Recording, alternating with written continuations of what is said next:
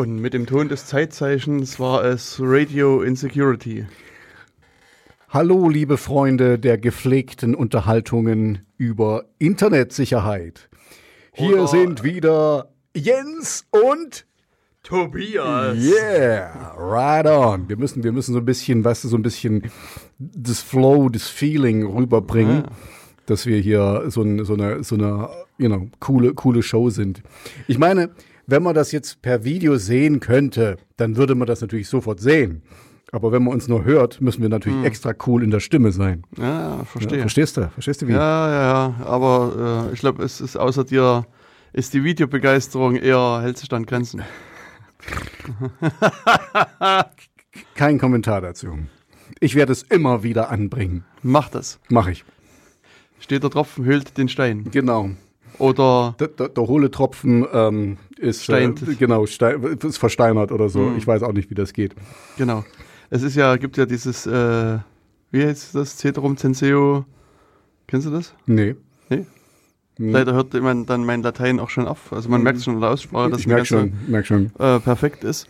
Ähm, es gab äh, vor vielen, vielen Monden, Mhm. man muss schon sagen Jahren beziehungsweise Jahrhunderten, einen, ähm, wie heißt der, Senator Mhm.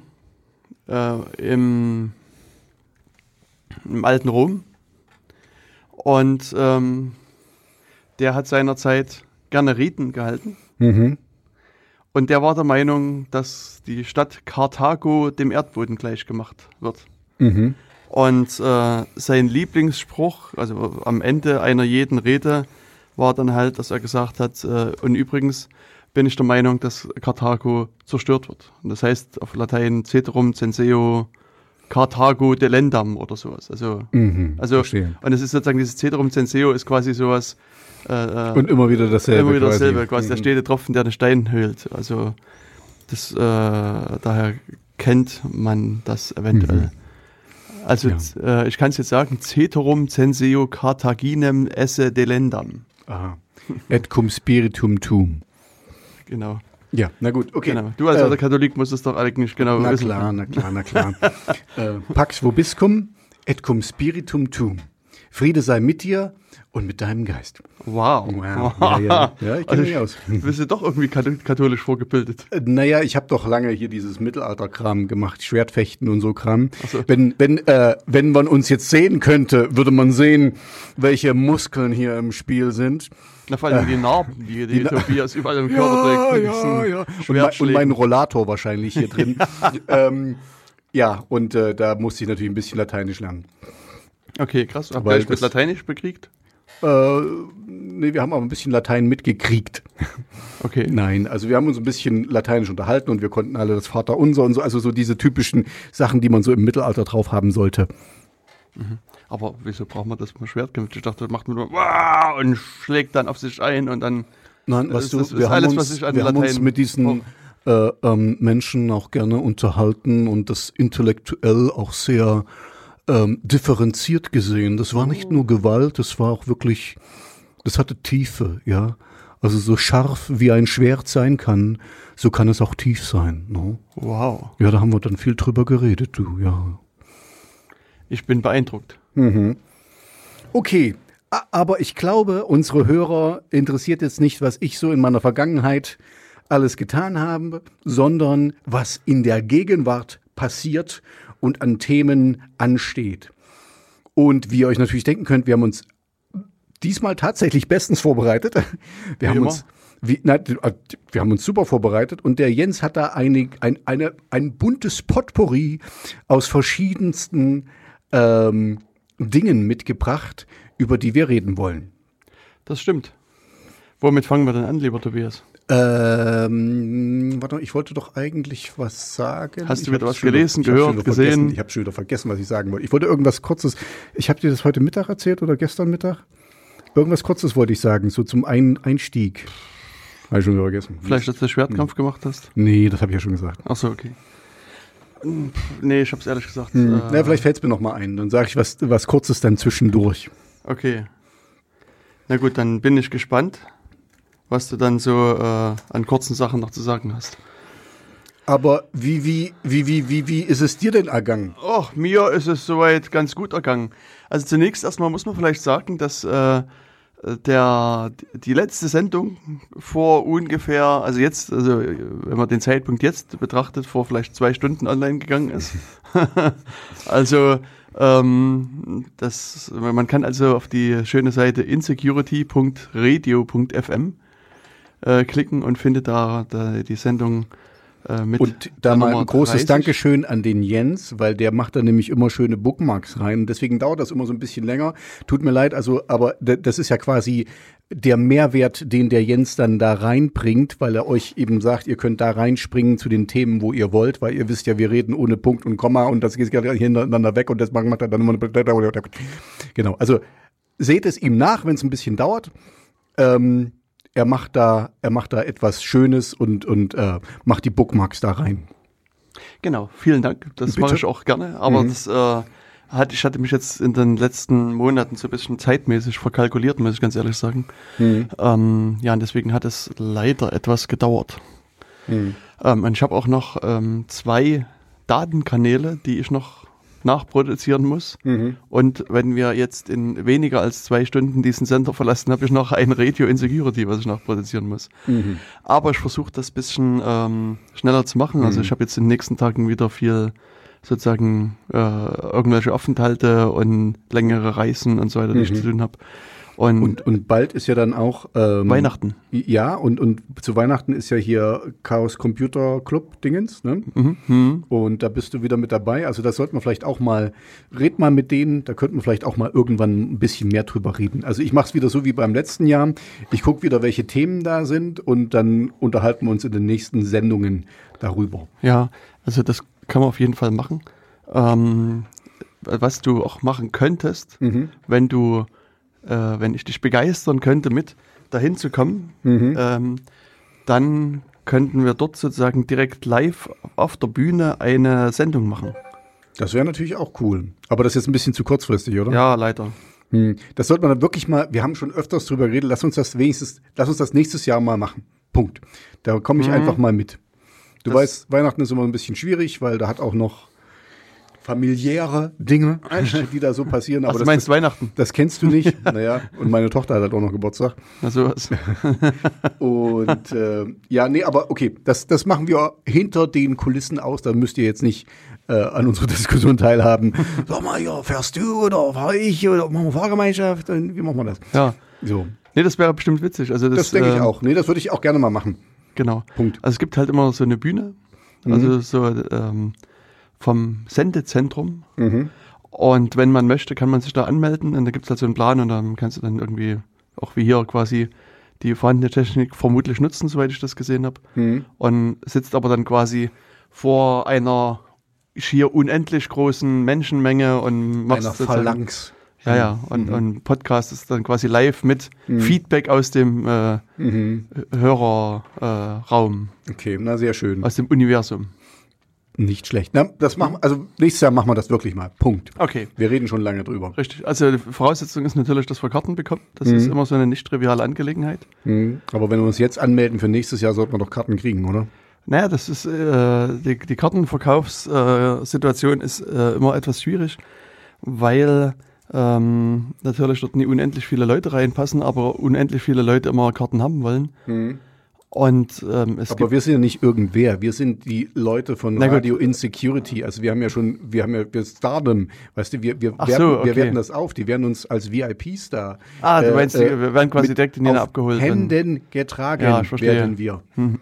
Alles klar. Vielleicht.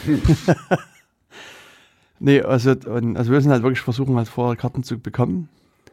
Und das, äh, da gibt es also jetzt noch einen einzigen Vorverkaufstermin. Mhm. Also wenn ihr das jetzt gerade noch rechtzeitig hören solltet, am 21. November 2018, 21 Uhr Central European Time, mhm. äh, ist der letzte äh, Verkaufszeitpunkt für Tickets und danach ist es vorbei. Und das Ticket wird nächstes 145 Euro per Average. Was ist denn da alles drin in dem Ticket? Nur mal so zu Interesse halber. Da ist der Eintritt drin. Nur der Eintritt, also kein, kein, keine Sondergimmicks, irgendwas. Nee, nee, nee. Mhm. Also der Eintritt. Zeltplatz. Nee, muss ich dir selber besorgen. Okay. Aber es, ich hörte, dass der eine oder andere quasi direkt vor Ort schläft. Also der, Mhm. die fallen quasi einfach vom Tisch und liegen dann auf dem Fußboden quasi Mhm. rum. Nee, es ist auch so, dass, ähm, also zumindest im letzten Jahr war es so, dass ähm, so eine Halle gemietet wurde, oder ein Teil der Halle zumindestens, Mhm. der dann quasi ein großer Schlafsaal war. Okay. Also kannst du mit einem Schlafsack anreißen Mhm. und dich da einfach reinwerfen und, und schlafen. Okay. Also ich habe das in vor vielen Jahren auch schon gemacht. Da gab es halt auch so einen Gemeinschaftsraum Mhm. und es war halt interessant. So, es war so eine Konzertatmosphäre. Also jeder schnarcht in einem anderen Ton. Das ist, ist interessant, äh, Mhm. dazu zu hören.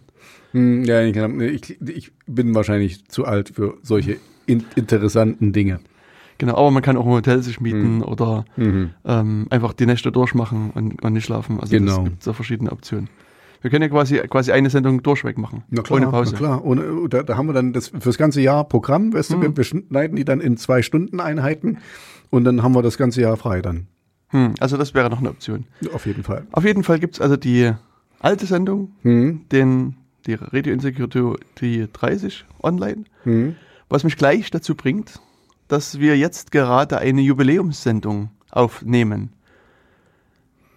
Die Nummer 31. Das ist die Radio Insecurity Nummer 31, was in dem Fall unsere 32. Sendung ist. Ach, ich, du und das Zählen. Also ich, du, willst, du willst mich doch nur, du willst mich doch nur unsicher machen. Ich, ich sage nämlich nie, welche, welche Nummer wir gerade haben, weil ich, äh, ja. Und das ist die 2 hoch 5. Sendung. Und also sozusagen eine Jubiläumssendung. Okay. Die gut, nächste ja. wird erst dann die Nummer 63 sein, die dann unsere 64. Sendung ist, was dann 2 hoch 6 ist. Okay. Gut, aber lass uns doch jetzt mal einsteigen. Ähm, gibt es Nee, irgendwie. ich möchte ach so, noch- eine ganz- ganz- noch ganz sagen. einsteigen, dann, dann weil- ich dich natürlich. Weil, ähm, ja, also wie gesagt, das war nur der Hinweis auf die Jubiläumssendung. Das andere, was ich noch sagen möchte, bevor Mhm. es richtig losgeht mit den knallharten Themen. Fakten, Fakten, Fakten. Ähm, ich habe, apropos, kurzer, kurzer Abzweig. Es dauert noch ein bisschen, bis es losgeht. Ich war kürzlich in Bayern Hm? Ach, und ähm, da stand direkt neben mir ein Fernsehgerät und strahlte aus dem Bayerischen Landtag aus. mhm. Und äh, zufälligerweise gerade in dem Moment, als der Bayerische Landtag sich konstituierte, Mhm. und ich war ja völlig überrascht, als ich den Alterspräsidenten sah im Bayerischen Landtag. Weißt du, wer das ist? Der Alterspräsident. Hm? Vogel? Nee. Nein. Wo, wo, wie kam ich denn jetzt gerade drauf? Was war denn das, das Vorwort quasi, bevor ich die Rede begann? Mm, Ich habe drei Worte hintereinander locker aus meinem Mund fließen lassen. Fakten, Fakten, Fakten. äh, ähm, Sagt er das was?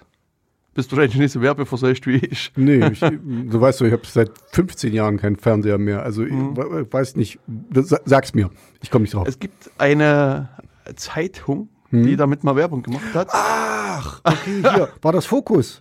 Richtig. Ja, okay, okay. Also die doch, Zeitung doch, doch. An, ja, an die. Werbung kann ich mich sogar noch erinnern. Das Genau. ist echt lange her, ja. Hm. Richtig. Und der, ich weiß gar nicht, Chefredakteur, Inhaber, was auch immer, Mhm. Helmut Marquardt, Ah, ja, saß also im Bayerischen. Landtag Mhm. und äh, lächelte von der Tribüne, also nicht nur von der Tribüne, sondern Huldvoll wahrscheinlich. genau, also lächelte nicht nur von der Tribüne, sondern saß quasi als Alterspräsident und leitete die, die konstituierende Landtagssitzung. Und da war ich doch sehr überrascht, das hatte ich Okay. nicht mitbekommen, dass er da also auch mit Kandidat ist und sogar, Nur die Besten, nur die Besten. genau, und sogar gewählt wurde. Okay. So lange, das- bis dann die Landtagspräsidentin gewählt wurde Mhm. und die hat dann die Amtsgeschäfte übernommen. Was mich auch überraschte, nebenbei bemerkt, Dass es eine Das ist- Präsidentin war. nicht, nee, das, aber das wär's war. Wer war es denn? Die ehemalige Verbraucherschutzministerin, die Bundesverbraucherschutzministerin. Nicht Renate Künast, sondern Ilse Aigner. Eigner. Okay. Hm. Also fand ich bemerkenswert und Mhm. überraschend. Insofern habe ich äh, so ganz kurz was von der bayerischen Landespolitik mitbekommen. Sehr gut. Ähm, genau, deswegen Fakten, Fakten, Fakten. Wie gesagt, war Okay, der Mann. okay, okay, sorry, ich kam Und- da wirklich gleich drauf. Genau, also, und wir haben ja diesen einen äh, Chat-Kanal Hm. in der Matrix. Hm. wo äh, doch hin und wieder Gespräche stattfinden und ähm, also es gibt halt so verschiedene Chaträume da. Und äh, da hatte ich kürzlich auch, also da gab es eben Beschwerden, dass längere Zeit keine Sendung veröffentlicht worden ist. Okay. Also wo auch klar wurde, dass es da draußen Leute gibt, die unsere Sendung in der Tat auch hören. Überraschenderweise. Ja, damit kann ja keiner rechnen. Genau. Und ähm, dann wurde angeboten, dass äh, zum einen die Shownotes, also diese Links, die ich so immer mit äh, äh, schreibe, dass man die crowdsourcen könnte. Mhm. Was ich äh, schön Das und ist eine gute coole Idee, Idee, fand. ja. Und das Mhm. äh, ja, würde ich auch durchaus begrüßen. Und ähm, das zweite war, dass ich ja auch diese Sendung insofern nachproduziere, als dass ich die bei Auphonic zum Dienst hochlade und der Mhm. äh, steuert dann quasi das Audio-Level aus und nimmt Rauschen raus und Mhm, man mhm. rechnet das fein Mhm. säuberlich aus, dass es auch gut, gut anhörbar ist. Und es ist allerdings so, dass der Dienst nicht kostenlos ist, sondern dass Mhm. ich da immer mal so ein paar Münzen da in das äh, ähm, Auphonic-Schwein reinwerfe. Mhm. Schweinerei. Und, äh, und da wurde auch angeboten, dass äh, der eine oder andere, oder dass wir zumindest eine Möglichkeit schaffen könnten, Mhm. wo wir eben diese Kosten, die wir direkt haben jetzt für diesen, für Auphonic und für den Server und so weiter und so weiter, Mhm. ähm, dass die sozusagen auch gecrowdfundet werden könnten. Okay. Und da, da habe ich halt auch ein bisschen nachgedacht und, und ein bisschen rumgegraben, was man da nutzen könnte. Und wenn du, also das ist jetzt, die, die Frage trifft dich jetzt unvorbereitet, aber was, was, wenn du die Wahl hättest, was würdest du denn nutzen? Hast du da irgendwie sowas im Blick? Oder? Ich habe ich hab selber ein Patreon okay. ähm, und das funktioniert relativ geräuschlos. Mhm. Ähm, Also geräuschlos, dass du nie Geld bekommst, oder? das auch. in, in alle Richtungen geräuschlos. Okay. Nee, aber also das ist ja, das ist dafür gedacht quasi. Ähm, dass du, dass du quasi äh, irgendwie so Subscriber hast zu deinem Patreon und dann äh, sagen die hier ein Euro im Monat geben wir dir und, und äh, weißt du, also das wird dann automatisch von denen abgezogen ähm, und, und du kriegst das halt auf, auf dein Konto. Also das, das ist das Erste, was mir da einfällt, weil das ist wirklich für sowas gedacht, also für Künstler und ähm, also ich habe dir, sorry, dass ich jetzt schon wieder das sage, aber ich gucke ja viel YouTube, also Videos. Und da gibt's einige Kanäle, denen ich folge, die sich eben komplett finanzieren über Patreon. Und das auch ziemlich gut. Also ich, ich bin mir absolut bewusst, dass wir sind mehr so eine Nische. Und ähm, aber jetzt gerade für diesen Kleinkram könnte ich mir das gut vorstellen. Also wirklich, wenn wir hier für den Server, keine Ahnung, was das kostet, 30 Euro im Jahr oder irgendwie sowas und, und dann halt dieses, ähm, was du da noch machst. Ähm, ja, also dafür wäre das, wäre das perfekt. Also es muss ja nicht viel sein. Also es geht ja wirklich, äh, ich glaube, wir wollen hier, ähm, wie heißt das, gemeinschaftlich sein. Äh, ähm, ne, äh, also wir wollen hier kein Geld verdienen.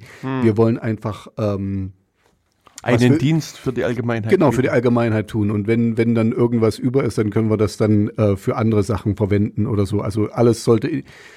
Ich würde sagen, wenn wir da irgendwie was machen, einen Überschuss haben, dann investieren wir das auch wieder in die Sendung. Also sollte jetzt nicht, äh, wir haben ja dann auch vielleicht mal Fahrtkosten, wir wollen ja mal ein paar äh, Interviews machen und so. Also wir haben einiges vor, auch mit der Sendung. Das äh, ist ja, da, da reden wir dann immer drüber, was wir machen können. Oder jetzt gerade jetzt hier äh, CCC, das kostet ja die Karte kostet und so. Also das müssen wir jetzt damit nicht finanzieren. Wir sind jetzt auch nicht so arm. Aber ähm, wenn wenn sowas käme und wir würden da was haben, würde ich das auch immer äh, also ganz transparent dafür auch ausgeben. Ne? Also nicht, dass uns hier jemand irgendwie sagt, okay, wir äh, werden hier reich mit Radio.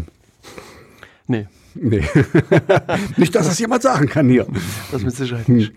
Aber es ist durchaus ja so, dass es gibt verschiedene Podcasts, die äh, auch durchaus versehen, äh, versuchen, so wirklich ein, ein Grundeinkommen damit äh, zu bekommen. Mhm. Also das ähm, funktioniert in den USA, in Deutschland in einigen wenigen Fällen, soweit ich das sehe, auch. Mhm. Also, aber ich meine, da sind wir, müssten wir uns mehr Nee. professionalisieren. Also das, das, das wollen wir auch. Also ich glaube, jedenfalls von meiner Warte würde ich das jetzt gar nicht wollen. Also wer weiß, was die Zukunft bringt, aber ich glaube, wir sind dafür. Also gucken wir mal. Also mein, mein Punkt ist, wenn du mich jetzt hier so unbereitet, unvorbereitet fragst, ja, also Patreon würde ich, würde ich nehmen, weil das kenne ich. Ja. Mhm. Es gibt auch andere Möglichkeiten. Also das ist quasi wie so ein äh, fortlaufender Kickstarter oder, oder sowas in, in der Richtung. Gibt sicherlich auch andere jetzt zwischenzeitlich. Ähm, da könnt ihr ja, ihr als Hörer könnt uns sagen, was, was ihr da, äh, wie ihr das am liebsten hättet oder wie ihr das machen wür würdet, wenn ihr das wolltet. Ähm, ich kenne halt äh, einige Kanäle, die richtig viel Geld verdienen. Also der eine, den ich da folge, die kriegen um die Millionen. Nee, um die 50.000 im äh, Dollar im, äh, im Monat. Also das ist schon ein Hammer, was wir kriegen. Und, und die nutzen das dann auch. Also der reist dann in der Welt rum und, mhm. und macht dann Interviews und so. Also das mhm. ist ähm, das, das, das, da werden wir nicht hinkommen, ist auch absolut mhm. okay. Aber ich meine, da müsstest du mich dann ein bisschen anderweitig einschränken und aber äh, grundsätzlich. Aber das geht auch nur, wenn wir ein Video machen. Nein, okay, ich höre ich hör auf, ich höre auf.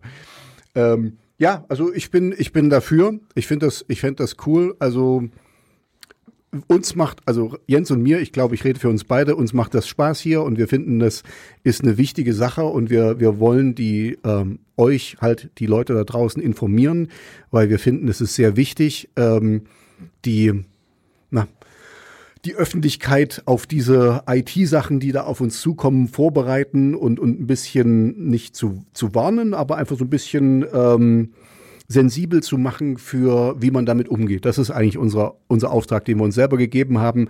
Und wenn ihr uns dafür unterstützen wollt, sehr gerne. Genau. Ja, also äh, was ich noch in den Ring werfen könnte, dann mhm. höre ich auf, damit zu, darüber zu reden, ist Libera P. Mhm. Das ist quasi also eine Variante, die mir besser gefiel als Patreon. Okay weil die äh, sind quasi Open Source, mhm. Open Source Projekte. Du kannst es halt selber auch unterstützen mit Contributions, also mhm. du kannst quasi Übersetzung beisteuern und den Code verbessern und so weiter. Mhm.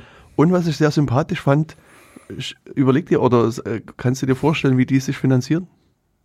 Crowdfunding? Ja. ja. Du kannst, äh, mhm. das LiberaP-Projekt mhm. wird unterstützt über LiberaP. Die haben also einen eigenen Account. Mhm und äh, hm. sozusagen darüber nehmen sie Geld ich, ein. Das finde ich auch sehr sympathisch. Ich bin wirklich, also ich, ich kannte die nicht. Also mhm. ich bin da wirklich jetzt, äh, das ist, ich kenne Patreon und deswegen, ich habe das mal im TED Talk gesehen, da wurde das eben vorgestellt und dann habe ich, oh, das ist eine gute Idee. Und deswegen kenne ich, ich habe da nie weiter gesucht, weil es gibt garantiert noch 20, 30 mehr, die das machen. Ähm, ja, also es, entscheidet ihr einfach da draußen, ob ihr das machen wollen würdet.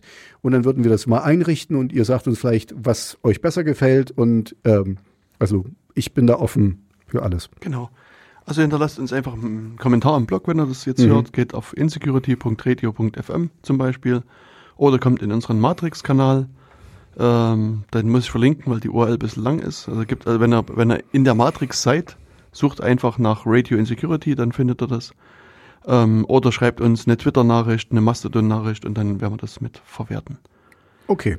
Genau, das, das wollte ich nur noch mit anbringen. Danke äh, fürs Zuhören und jetzt können wir sozusagen so langsam so langsam mal in die Themen in kommen. Die Themen kommen, es ja. sei denn, Tobias hat irgendwie noch was, was nee, Unwichtiges ich, ich, ich, ich, wollte es nur fragen, ähm, gibt es irgendein Update von dir? Nein. Nein, okay, gut. Dann, dann ist gut. Dann, dann können wir mal über, ich habe vorhin schon so ein bisschen wie, wie, wie, wie, wie, wie, wie gesagt, ähm, und du bist nicht drauf eingestiegen, weil du das andere noch erzählen ja, wolltest. Ja, genau. Jetzt kannst du ähm, nochmal wie, jetzt kann ich noch mal, wie, äh, wie, wie, wie, wie, wie geht's dir denn?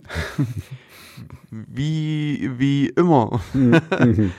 Ähm, ja, also das ist ein interessantes Schlagwort, was du da gebracht hast. Das erinnert mich an eine Sache, Ach. über die ich reden wollte. Na sowas. Denn vor einigen äh, Tagen hm? brach sich eine Nachricht Bahn über die Vivi-App, mhm. eine Gesundheits-App, mhm. auf deinem, die du auf dein Telefon installieren kannst. Mhm. Und ähm, wo es doch so aussah, als hätte die die eine oder andere Sicherheitslücke. Und darüber könnte man ja mal sich unterhalten. Mhm. Und es bietet sich insofern auch an, weil ich denke, ähm, wenn man das äh, so anguckt, wie das da, was da passiert ist und wie es passiert ist, es ist ein gute, man, gutes Beispiel für, man, was ja. man alles so, was man alles nicht machen sollte, wahrscheinlich.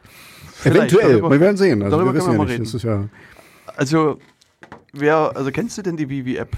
Tobias? Äh, ich kenne sie nur dahingehend, dass du mir erzählt hast von der Vivi-App. äh, also die Vivi-App, soweit ich das verstanden habe, ist eine App für die ähm, für eine Gesundheits-App, ne? wo deine mhm. Gesundheitsdaten gespeichert werden und die Ärzte die auslesen können. Ist das richtig oder sage ich das falsch? Na, die Grundidee ist erstmal, dass du Zugriff auf deine elektronische Gesundheitsakte bekommst, mhm. dass du quasi die App hast und kannst dann sozusagen Zugriff auf diese äh, Gesundheitsdaten bekommen und kannst dann mal vielleicht eine alte Röntgenaufnahme dir angucken mhm. oder einen MRT-Bericht oder irgendwie ein Arzt Wenn man sonst nichts zu tun hat, guckt man sich mal seinen Knochenfuß an. Ja, genau. Ne? Ja. Oder was auch immer. Ich meine, manche Leute haben ja durchaus eine etwas umfänglichere Kranken Krankenakte, andere eher weniger. Ähm, Meine wird langsam umfänglicher. ja. In dem Alter, halt- in dem genau. ich mich befinde. So ab 35 ist so der Wendepunkt. Ja, dann, geht's nur noch abwärts. ja, nee, aber mit der Krankenakte geht's aufwärts Geht's dann. aufwärts, weißt du, weil genau. die, also Die ich habe mittlerweile schon einen eigenen Raum bei meiner Ärztin gemietet, weißt du, damit meine Unterlagen da alle. Mhm. Weißt du, so äh, in dem Alter, wo ich bin, da ist. Mhm. Nee, ich bin schon auf elektronisch. Ich bin jetzt ja äh, Ach so. auf elektronische Akte und Du kriegst jeden Monat so eine Festplatte zugeschickt, nehme ich an, mit deinen genau. Und Krankendaten. die stapeln sich dann. Richtig. Nee, also ganz im Ernst, es ist halt wirklich so, dass diese äh, Vivi-App quasi so ein, so ein Projekt ist von Krankenkassen. Da haben sich also verschiedene Krankenkassen dran beteiligt. Die Allianz äh, Versicherung hat sich dran beteiligt. Und eben die Idee ist halt wirklich, dass ähm, man dort quasi Zugriff auf seine Krankenakte bekommt. Und ja, und, und dann halt so wirklich, also alles Mögliche, was sozusagen Arzt, das Arzt-Patienten-Verhältnis betrifft, so mit darüber abwickeln kann. Und das äh, klingt vielleicht erstmal gut. Da muss man sich vielleicht nochmal Gedanken machen, ob es gut ist oder nicht weniger gut. Ähm, und natürlich, wenn man so eine App installiert, möchte man ja auch, dass die äh, Sachen alle sicher sind. Mhm. Weil ich sag mal, Krankheitsdaten sind ja durchaus sensiblere Daten. Mhm. Und also muss da Great Care getaken werden oder so. Dein Englisch ist super. Ja. Ich habe an diesem Satz lange Zeit geübt. Mhm, Also man muss halt wirklich, also auch als Anbieter aus meiner Sicht wirklich sehr viel Acht drauf geben, dass die Daten auch sicher sind. mhm.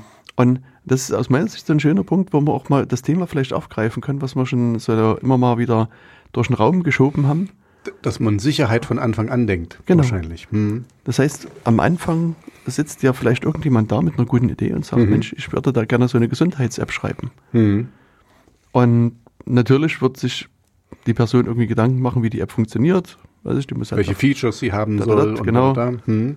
Und das ist sozusagen das, was man im Normalfall macht. Mhm. Und aus meiner Sicht muss man aber, wenn man so jetzt da in dieser Planungsphase ist, durchaus sich jetzt Gedanken machen, wie geht es da mit der Sicherheit weiter und wie gehe ich mit der Sicherheit entsprechend um. Mhm. Und da ist dieser Begriff, Be- Begriff, Begriff. Begriff des Threat Modelings. Wir, wir sind so cool. Ja.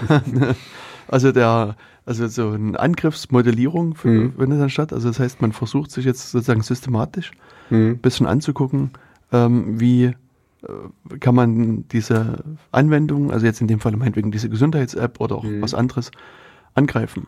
Mhm. Und ähm, ja, und, und da würde man halt jetzt wirklich so ähm, Schritt für Schritt ähm, sich dann ähm, sich durch die Anwendung durchhangeln und ähm, versuchen, da ähm, Schwachstellen entsprechend mitzufinden.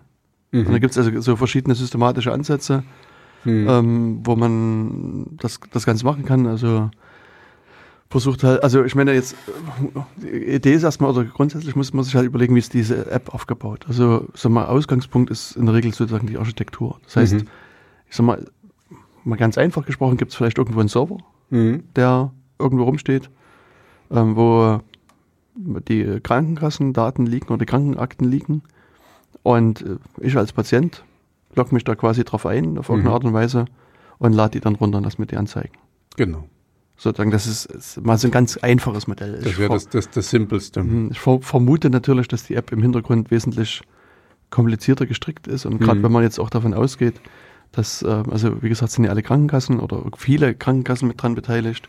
Ähm, es sind ist die Allianz mit dran beteiligt. Das heißt auch sozusagen die, die potenziellen Kunden Mhm. sind natürlich wesentlich mehr als nur die zwei, die sich mal auf meinen Server irgendwie einloggen. Mhm. Ähm, also man geht so davon aus, dass es insgesamt es knapp 14 Millionen Leute diese App benutzen könnten, also dass die dann auch Zugang auf ihre Daten bekommen. Mhm. Das heißt, also auch hier musst du dir dann eben auch Gedanken machen, ähm, was das heißt. Also wenn da quasi 14 Millionen Leute gleichzeitig mal Lust haben, Mhm. irgendwie ihre Akte durchzublättern, müssen halt auch die Serversysteme irgendwie Mhm. äh, halbwegs groß sein und, und sozusagen der Rechner, der unter auch seinem aus, Schreibtisch steht. aushalten können, die ganzen Zugriffe Genau. auf einmal. Also ich meine, ich, ich, du weißt ja, ich komme aus dem E-Commerce und ich weiß, wie wichtig das ist.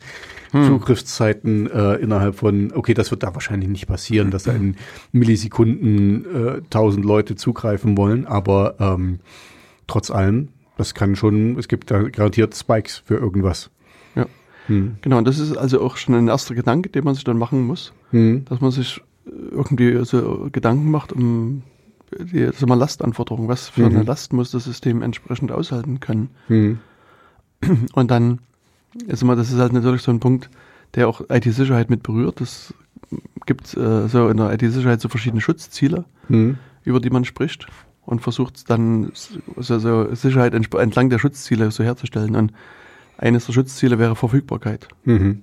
Das heißt also, wenn jetzt ich als App-Benutzer mhm. meine App starte und auf meine Gesundheitsdaten zugreifen will, dann müsste mir der Hersteller auch quasi mehr oder weniger garantieren können, dass ich zu der Zeit auch drauf zugreifen kann. Also mhm. und nicht, dass die App quasi dauernd offline ist oder so. Mhm, das heißt, genau, oder dass die Server immer gewartet werden oder was auch immer. Also da, da sind ja viele Sachen, die da mit reinspielen. Genau. Das heißt an der Stelle, äh, das, das ist so ein wesentliches Thema Verfügbarkeit und dann wird das dann immer so in Prozentzahlen ausgedrückt, dass man mhm. sagt, irgendwie die App äh, hat meinetwegen 99 Prozent Verfügbarkeit. Ja, ja. Also und, das, das kenne ich, das kenne ich ja auch. Also aus dem E-Commerce. Wenn man jetzt davon ausgeht, also sagen wir 99 Prozent, hm. ähm, und mal ganz pauschal gesagt, die App muss quasi rund um die Uhr, 365 Tage, 24 Stunden, sieben Tage und so weiter, also die ganze hm. Woche lang durcharbeiten. Dann bei 99 Prozent Verfügbarkeit äh, heißt es im Umkehrschluss, dass man der App auch erlaubt, sozusagen ein Prozent der Zeit aus zu fallen. Mhm, mh. Und ein Prozent von 365 Tagen sind wie viel? Genau. genau. Also 3,65 Tage. Also sagen, das heißt, also, also man würde jetzt in dem Fall der App einfach mal erlauben, drei Tage mhm. aus zu sein. Ja, und das ist, wäre auch fast realistisch, weil du musst ja warten, also wahrscheinlich wird sogar mehr. Du wirst warten müssen, du musst die, die Server ab und zu mal umziehen mhm, oder wie ja, auch musst immer. Also 3,65 Tage mhm. warten, mhm. bis du wieder an ist. Ja, na, also ich, okay, das, also, das, habe ich verstanden. Was halt, mhm. was, was noch wichtiger ist, wie man sich da, aber da wirst du sicherlich gleich drauf kommen, wie man sich da authentifiziert, dass man der ist, der man, der man vorgibt zu sein. Genau, also das ist noch das nächste, aber mhm. sozusagen in, in puncto Verfügbarkeit ist aber 99 Prozent wäre eher. Da würden ist, alle, würden alle ein bisschen schmunzeln und sagen, das mhm. ist aber nett. Mhm. und also ich nehme an, dass deine, deine E-Commerce-Shop-Kunden, Fast 100%. Leute, ja, also weit über 99% Verfügbarkeit haben wollen. Also das wäre jetzt meine Vermutung, ich weiß es nicht. Aber dem, dem ist so. Mh, also ist dann eher so 99,9 irgendwas oder also äh, ich, ich halte, ich halte mich dezent zurück. Ja, also äh, und, und es gibt also je nach, nach Kritikalität der mhm. Systeme, mhm. wie man so schön sagt, mhm. ähm, also lässt man mit, also Ausfälle pro Jahr also in Stundenbereich, also unterhalb eines Tages, bis runter in sogar nur in Sekundenbereich zu. Also es gibt mhm. so Systeme, die quasi äußerst kritisch sind, mhm. wo dann 99,999 und so weiter ist. Mhm. Und das, was umgerechnet nur noch ein paar Sekunden Ausfallzeit pro, pro Jahr, pro Gesamtjahr mhm. ist. Also, Gut, aber, aber wir, wir beide wissen ja, also äh, es gibt da verschiedene Möglichkeiten, was du machen kannst. Mhm. Du kannst hier Load Balancer und, und verschiedene Server und hier Akamai zum Beispiel irgendwas vorhalten. Also hm. du kannst es schon schaffen, das, das klingt utopisch, aber du kannst es schaffen, relativ viel Verfügbarkeit zu haben. Du machst es ja nicht nur mit einem Server. Also mit einem Server ist es, ist es Schwachsinn, das geht nicht. Hm. Aber wenn du das verteilst und dann ähm, dann geht das schon. Genau. Hm. Also auch, ich denke, also bei diesen ganz kritischen Systemen jetzt nie unbedingt mehr an, an E-Commerce-Systeme, sondern so was ganz, so, klassisches System ist so ein Polizeinotruf zum Beispiel. Also mhm. da, die sind ja auch, das sind ja mittlerweile keine, äh, keine Ahnung, äh, ja, so analogen, äh, analogen ja, Wähltelefone, ja. wo Leute da sitzen, sondern das mhm. sind halt auch IT-Systeme. Mhm. Und insbesondere die Polizeien, die haben eben, also bei den Notrufsystemen solche, also wirklich Verfügbarkeitszeiten sich vorgeschrieben, mhm. wo es das also nur noch wenige Sekunden pro Jahr ausfallen darf. Also, ähm, also dort ist es, ich meine, da geht es halt auch um andere Mhm. Da geht es um Leben An, und Tod oder genau. Feuerwehr und, und, und Krankenhäuser und so. Also, ja. Genau, das heißt also sozusagen, dass, also wenn man jetzt zunächst erstmal das Thema, dieses, dieses Schutzziel Verfügbarkeit anguckt, mhm. würde man sich eben sozusagen Gedanken machen, wie lange möchte ich denn mir das gestatten, mhm. dass das System ausfällt und je mehr Neuen dann im Spiel sind, desto teurer wird es dann halt auch, das kann man sich auch vorstellen. Mhm. Aber es ist natürlich auch Verfügbarkeit, heißt aber auch, dass ähm, vielleicht jetzt der Administrator des Gerätes äh, an seinem an seiner Maschine sitzt Mhm. und ähm, irgendwie im Anfall von Müdigkeit knallt er mit dem Kopf auf die Tastatur und löscht aus Versehen äh, 100 oder 1000 Patientendatensätze. Mhm. Und das wäre ja auch unschön, wenn dann man sich gerade einloggen will und Mhm. dann sind die Daten nicht da. Also auch da ist sozusagen Verfügbarkeit Sie verletzt. existieren nicht mehr. Genau, also, auch, also da geht es halt wie so Mhm. um das Thema Backup und Restore, Mhm. wo man sich eben Gedanken machen muss. Also im, im Rahmen dieses, dieses Themas Threat Modeling würde man sich also wirklich konkrete Angriffe betrachten Mhm. oder also auch sozusagen Fehler. Also jetzt, wie gesagt, Mhm. die, die Kaffeetasse wird über der Tastatur ausgekippt, das führt zum Kurzschluss und der Server wird irgendwie neu gestartet. Also wie gesagt, das ist natürlich ein komisches Mhm. Beispiel. Das ist auch ein bisschen weit hergeholt. Also aber sozusagen da, das ist so, eine, so ein Gedankengang und was du schon angesprochen hast, ist natürlich das Thema Authentifizierung. Mhm. Das ist das nächste, dass man sagt, okay, erfolgreiche Authentifizierung, Nutzername und Passwort Mhm. ist halt der Standard. Oder dann irgendwie Zwei-Faktor-Authentifizierung, was wir auch schon mal angesprochen haben, mit irgendwie YubiKey oder Google Authenticator oder was es andere alles von Varianten gibt, Fingerabdruck, äh, Mhm. Gesichtsscan Mhm. oder also das, Theoretisch könntest du ja auch, also jetzt gerade jetzt, wenn es um, um die Gesundheitsdaten geht, könntest du ja auch dein ein Kartenlesegerät, also das ist natürlich dann Mhm. extra, also das musst du dir kaufen und dann deine Karte noch mit da reinzun. Dann hättest du quasi vielleicht äh, noch Triple Authentication oder so, Mhm. dass du die Karte haben musst, um das abrufen zu können. ja, das ist auch wieder Zwei-Faktor, dass du sagst, du hast ein Passwort Mhm. und die Karte Mhm. Und auch hier, ich sag mal, im Sinne von Angriffen müsste man sich dann wieder überlegen, ist es jetzt ein so ein Billig-Lesegerät, was du einfach an einen USB-Stick, äh, an einen USB-Port ransteckst. Mhm. Oder es gibt dann einige andere Geräte, die ein eigenes Display haben, die dort, dort nochmal separat was anzeigen, wo auch der, der Rechner keinen, keinen Zugriff hat, die Mhm. sozusagen da auch nochmal extra geschützt sind. Die sind natürlich alle ein bisschen teurer, die kosten ein bisschen mehr, Mhm. aber die durchaus ähm, also komplizierteren Angriffen auch wieder standhalten. Also Mhm. das, das sind dann durchaus eben sozusagen Überlegungen, die, äh, die man mitmachen muss. Also auch, Mhm. ich meine, am Ende sind das ja Kosten, die du vermutlich auf den Endanwender abwälzen musst. Mhm. Und, und es gab mal so mit der, mit dem neuen Personalausweis, Mhm. das ist ja auch so ein, quasi kannst du einen Kartenleser dir besorgen Mhm. und irgendeine, sagen wir mal, Zeitung mit ganz wenig Buchstaben und dafür Mhm. großen Buchstaben hat in meiner Erinnerung Mit vielen Bildern. ja genau, Mhm. und die haben also eine, so eine Reihe von kostenlosen Lesegeräten für diesen Personalausweis mit verteilt. Mhm. Und das waren aber eben wirklich so, na, die einfachsten von einfachen. Und die Mhm. etwas teureren äh, Geräte, die äh, musste man sich halt selber kaufen. Und das ist aber in dem Fall auch, auch empfehlenswert, weil also es gab auch mal sozusagen Angriffe gegen den Personalausweis und die funktionierten halt mit diesen billigen Geräten gut und mit äh, anderen Geräten eher wieder nicht. Mhm. Das heißt also sozusagen, das Thema Authentifizierung ist halt hier wichtig. Wie authentifiziert sich der Nutzer auf der einen Seite, also wenn ich sozusagen die App in der Hand habe Mhm. und sozusagen mich da irgendwo einlogge, das ist sozusagen die, die Frage Nummer eins. Und auch wie kontrolliere ich das natürlich als, als App-Anbieter? Dass ich sage, okay, ich möchte jetzt, dass jeder mindestens ein hundertstelliges Passwort hat oder, keine Ahnung, zehnstelliges oder 15-stelliges und Mit nur äh, äh, Sonderzeichen und äh, Ja, ja. keine Ahnung. Also das muss natürlich dann irgendwie kontrolliert und, und Mhm. auch umgesetzt werden. Also auch da muss man sich Gedanken machen. Ähm, ich würde mal Licht anmachen. mach mal Licht an, das ist auch gut. Es ist so dunkel hier. Äh, Das, das sieht man auch. Genau. Und auf der anderen Seite ähm, ist aber auch äh, der äh, Betreiber quasi äh, relevant. Also sagen wir, irgendjemand betreibt die Server, irgendjemand muss die Software aktualisieren, warten, muss die Kundendaten da vielleicht neu einspielen. Mhm. Also das heißt sozusagen im sogenannten Backend hast du auch wiederum Leute, die, die sich irgendwie authentifizieren müssen. Also auch Mhm. darüber musst du dir Gedanken machen. Die Sudos. Die Super-User. Genau. mhm. Superuser do heißt Mhm. sudo, Ja, wie du weißt. ich weiß das, na klar. ja. Also, und, und wenn man dieses Schutzziel jetzt hat, dann macht man sich jetzt hier wiederum Gedanken, wie kann das gebrochen werden? Weißt du, wie kann jetzt, Mhm. äh, also Passwort kann erraten werden zum Beispiel, oder ähm, es kann jemand sozusagen über deine Schulter vielleicht gucken, Mhm. ähm, um das Passwort zu erraten. Das sogenannte Schultersurfing. Mhm. Ich, ich finde das schön, du hattest da mal verlinkt hier äh, Kanye West äh, in, so, bei, im, im Weißen Haus. Guckt mal auf unserer Webseite, das ist ziemlich witzig. Guckt euch das einfach mal an. Kanye West gibt da seinen, seinen Passwortpreis von seinem Handy. Also Hm. nicht, dass es euch irgendwie weiterhilft, aber es ist witzig, äh, wie man dann doch aufpassen müsste Genau. in, der, in der freien Welt da draußen.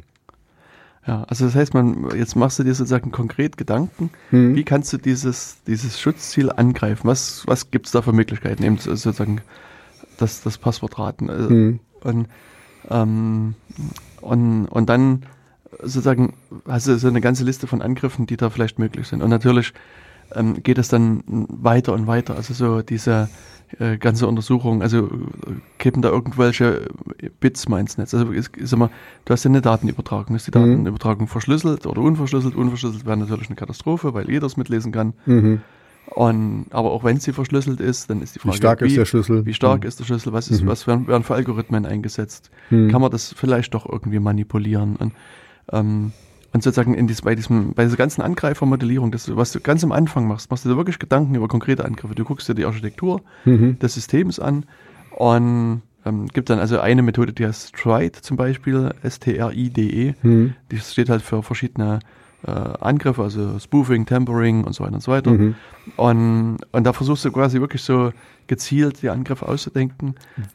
Weil eigentlich ist es ja so, ähm, nur um, um da auch nochmal was zu sagen, weil du redest jetzt gerade so viel und ich habe nichts zu sagen, was Ja. absolut in Ordnung ist. ich habe sowieso nichts zu sagen.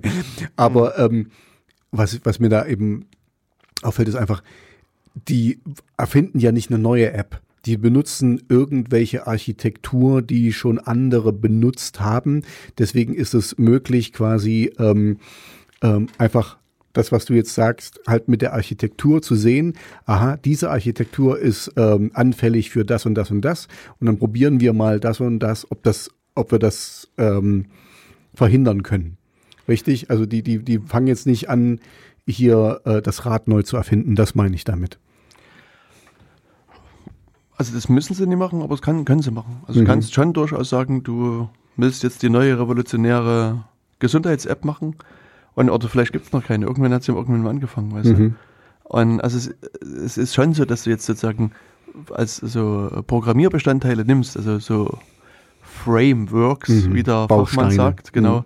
die du dann sozusagen ein, einbaust. Aber auch Mhm. da musst du dir an der Stelle jetzt wiederum Gedanken machen über deine sp- spezifischen Angriffe, die gegen Mhm. dein System da sind Mhm. und dich fragen, sind diese Frameworks, die du einsetzt, wirklich schützen die dich irgendwie oder Mhm. reichen die schon aus, bieten die Schutzmechanismen gegen Angriffe oder musst du dir zusätzlich noch was ausdenken? Ich, ich frage mich die ganze Zeit, wenn du das jetzt hier so erzählst, das ist, ist absolut sinnvoll, was, was du sagst, und das sollte jeder, der Software baut und kreiert, machen. Mhm. Aber macht denn das jeder? Also es macht, glaube ich, nicht unbedingt jeder. Mhm.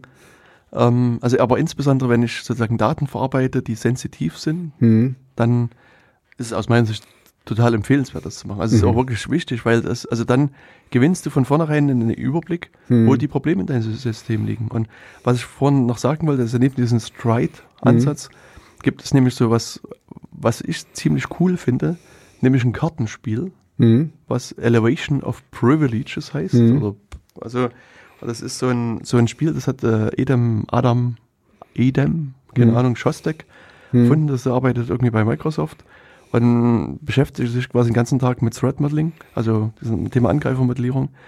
Und dem, der, dem ist auch aufgefallen, dass diese, diese systematischen Ansätze, die neigen dazu, dass du im Zimmer in so einer großen äh, Meetinggruppe sitzt Mhm. weißt du, und, und versuchst irgendwas rauszuhauen. Und das ist am, äh, also entweder sehr theoretisch oder Mhm. sehr, sehr trocken, beziehungsweise du brauchst viel Fachwissen. Du brauchst auf der einen Seite zwar die Entwickler, die dir an der App mitschreiben, Mhm. aber die haben oftmals nicht dieses Security-Fachwissen. Das heißt, also Mhm. sind halt immer irgendwelche Leute überfordert und, und beziehungsweise die Ergebnisse sind vielleicht auch nicht so toll. Und der hat gesagt, also viel schöner wäre es doch, wenn wir sozusagen irgendwie einen Ansatz haben, wo wir so, ich sag mal, das Belohnungs- und Anreizsystem ein bisschen äh, füttern und anreizen können. Und der hat eben so ein Kartenspiel entwickelt Mhm. und hat quasi in diesem Kartenspiel so, so eine ganze Reihe von Angriffen beziehungsweise Angriffsmodellen mitentwickelt oder reingeschrieben Mhm. und äh, macht das quasi sozusagen, sitzt dann mit den Entwicklern da und sagt, hier, stellt euch mal vor, ich bin jetzt ein Angreifer und ich will eure App zum Stehen bringen. Ich will sozusagen, dass die nicht mehr funktioniert. Mhm. Und also dann kann man, also das geht so in Richtung Denial of Service, das heißt, man über, also schießt da mit irgendwie ganz vielen Angriffen, äh, ganz vielen Anfragen Mhm. auf diese App und kriege ich die irgendwie zum Stehen. Und was findet, was habt ihr noch für Ideen? Wie kann ich eure App anhalten, ausbremsen, wann Mhm. wird die langsam und so weiter? Und, und dann lassen sich alle irgendwas einfallen und dann gibt es halt sozusagen immer für richtige Antworten Punkte. Und sozusagen am Ende gibt es sozusagen die, die Leute, die die meisten Punkte haben, kriegen irgendwie so einen kleinen Preis. Und das ist aber so, das habe ich ähm, auch in einer so einer blauen Firma mal ausprobiert, mhm. deren T-Shirt du gerade trägst. Ähm, da Das sieht das, man ja glücklicherweise nicht, weil es kein Video ist. Ja, ein Glück, ein Glück, dass wir kein Video haben. und also und, und da ist es mir auch aufgefallen, dass äh, also das ist wirklich so alle Leute mit Reiz da mitzumachen und dass mhm. das wir also damals von einer geplanten Sitzung von zwei Stunden, ich weiß gar nicht, am Ende sechs Stunden da gesessen haben mhm. und am Ende auch wirklich einen bunten Strauß an Angriffen gab, die, die erstmal theoretisch möglich sind. Und und das funktioniert durchaus. Und ich habe das auch mit anderen Firmen schon, schon ausprobiert. Und das ist wirklich was, was, ähm, was gut funktioniert. Also dieses, also das mhm. Gamifizieren, wie du immer mhm. mal sagst. Also mhm. macht sozusagen daraus ein Spiel. Mhm. Und also mein, meine Aufgabe als Moderator ist es quasi da so ein bisschen zu erklären, was steht dahinter. Mhm. Und jetzt, liebe Entwickler, denkt mal an eure App. Wie kann man das umsetzen? Findet mhm. man selber Möglichkeiten. Und dann ähm, ist es doch so, dass das da gerne mitgearbeitet wird und dann hast du wirklich eine, eine, eine große Bandbreite von Angriffen am Ende. Und, und dann muss ich halt dann irgendjemand fragen, ist wie kann, wie, wie kann man, man das dagegen wie, schützen? Genau, wie genau. kann man das verhindern? Mhm. Und, und das sollte aber eben, also so bei einer, ich sag mal, wichtigen App oder generell auch bei so Systemdesign am Anfang irgendwie gemacht werden. Und mhm. wie gesagt, Ansatz ist e egal, mehr oder weniger, aber man muss sich auf jeden Fall auch mal generell Gedanken machen über Angriffsmuster mhm. und und dann kann ich mir nämlich auch überlegen, wie kann ich mich schützen und wie kann ich das auch testen. Also das nächste ist ja auch sich zu fragen, kann ich vielleicht auch sozusagen das automatisiert mal testen. Also das mhm. ist ja so, dass die Entwickler schreiben ihren Code, mhm. dann läuft er in so ein sogenanntes Bildsystem rein. Das heißt, da wird dann Sandbox so, oder so. Mhm. Ja, da wird so eine mhm. quasi die Software draus gebaut, automatisiert. Mhm. Und in der Regel laufen dann schon irgendwelche Tests durch, dass man sagt, okay, hm. man simuliert jetzt Nutzer, der klickt hier hin und dahin oder gibt hm. dies und das ein und guckt, ob die App abstürzt oder guckt, ob die, die Anwendung sich korrekt verhält. Und genauso gut kann man an der Stelle schon so automatisierte Sicherheitstests mit einbauen und sagen, okay, die, die und die Probleme habe ich identifiziert und jetzt versuche ich mal genau diese Angriffe automatisiert ablaufen zu lassen und gucken, ob mein Schutz, den ich da eingebaut habe, immer noch funktioniert. Mhm. Und mhm. das ist alles so ein Ergebnis aus diesen ersten Überlegungen mhm. mit raus. Gut, es ist halt, also das ist eine schöne Sache, was, was du da erzählst, aber es ist halt, ähm, es, es kostet halt Zeit. Ne? Es ist äh, zeitaufwendig und ähm, an sich guckst du ja wie du, wie du dir selbst dein Ding, dein, deine App kaputt machen kannst und so. Also das ist äh, genau das, was viele Leute gar nicht bedenken. Also die, die wollen, oh, guck mal, sieht schön aus und eine schöne Oberfläche und schön bunt und klick hier und da und dann passiert das und das und so. Aber genau das äh, kommt meistens zu kurz. Genau. Of course, it doesn't work, but look how fast it is. ja, ja. Aber jetzt, wo du das sagst, also nochmal ganz mir fällt da auch ein, äh, okay, nee, ich, ich lasse es. Das ist, das ist, wir haben nicht so viel Zeit. Lass uns weiterreden. Was ist jetzt bei der Vivi-App? Ähm, wurde sich da auch viel Gedanken gemacht? Wie lange wurde die eigentlich entwickelt? Und äh, wie ist da eigentlich der Stand mit dem? Also zu dem konkreten Punkt kann ich hier nichts sagen. Also das, mhm. da gibt es jetzt keine Pressemitteilung drüber. Ich wollte das nochmal hiermit aufgreifen, mhm. ähm, weil es mir eben auch wichtig erscheint, dass man einfach hier auch mal mit zu erwähnen in der Sendung. Das, also sozusagen Sicherheit fällt nie vom Himmel, sondern mhm. man muss das. Man muss das mitdenken von mit, Anfang an. Genau. Ja. Und das ist jetzt so ein, sag mal, vielleicht mhm. formaler Ansatz, wo man wirklich sehr systematisch Sicherheitsprobleme äh, feststellen kann, also potenzielle mhm. Probleme und sich auch von Anfang an Gedanken drum machen kann. Ansonsten ist es halt immer so ein bisschen abhängig von den Leuten, die das, das entwickeln, die Software. Mhm. Wie gut ist deren Hintergrundwissen, wie gut sind die sozusagen mit Security Genau, und, und man muss auch so ein bisschen so die, die Awareness dafür, ähm, sorry, das wieder ein englisches, man muss einfach die, das, Aufmerksamkeit, die Aufmerksamkeit dafür schüren. Also ich, äh, ich kann das jetzt nur die Parallele, ich bin in einer Zeit groß geworden, wo hinten noch keine äh, ähm, äh, Sicherheitsgurte waren und sowas mhm. und, und dass die noch nicht fest und da gab es keine Knautschzonen und sowas. Also das heute ist das undenkbar, so ein Auto zu haben, wenn es nicht gerade ein Oldtimer ist und du fährst damit rum. Und so und so ist, so müssen wir auch quasi die ähm, Awareness, wie was war das? Aufmerksamkeit. Die Aufmerksamkeit dahin bekommen, dass das eben einfach mitgedacht wird von Anfang an. Gerade jetzt in unserer digitalen Welt, die mhm. immer mehr werden wird, sollte das eigentlich, eigentlich soll das von alleine kommen. Also die Knautschzonen mit drin sein und so, dass man, dass man eben nicht gleich umkippt, wenn da 20.000 Anfragen sind oder, oder je nachdem, also dass, dass man in realistischen Szenarien das macht. Was ich auch noch beisteuern kann, ist, dass es gar nicht so einfach ähm, ähm, realistische Szenarien darzustellen. Ne? Also manchmal muss man auch äh, einen harten Ding, Weg gehen und noch eine Beta-Phase machen und dann wirklich mal testen lassen, was da alles schiefgehen kann. Weil manchmal kann man das gar nicht so in einem Sandkasten nachstellen oder ähm, automatisiert durchlaufen lassen, weil ich habe ja selber mal in der äh, in dieser Branche gearbeitet, wo wir hier Spiele getestet haben. Man kann gar nicht auf so dumme Ideen kommen, was man machen kann mit solchen Spielen. Da, da, da kommt man gar nicht drauf.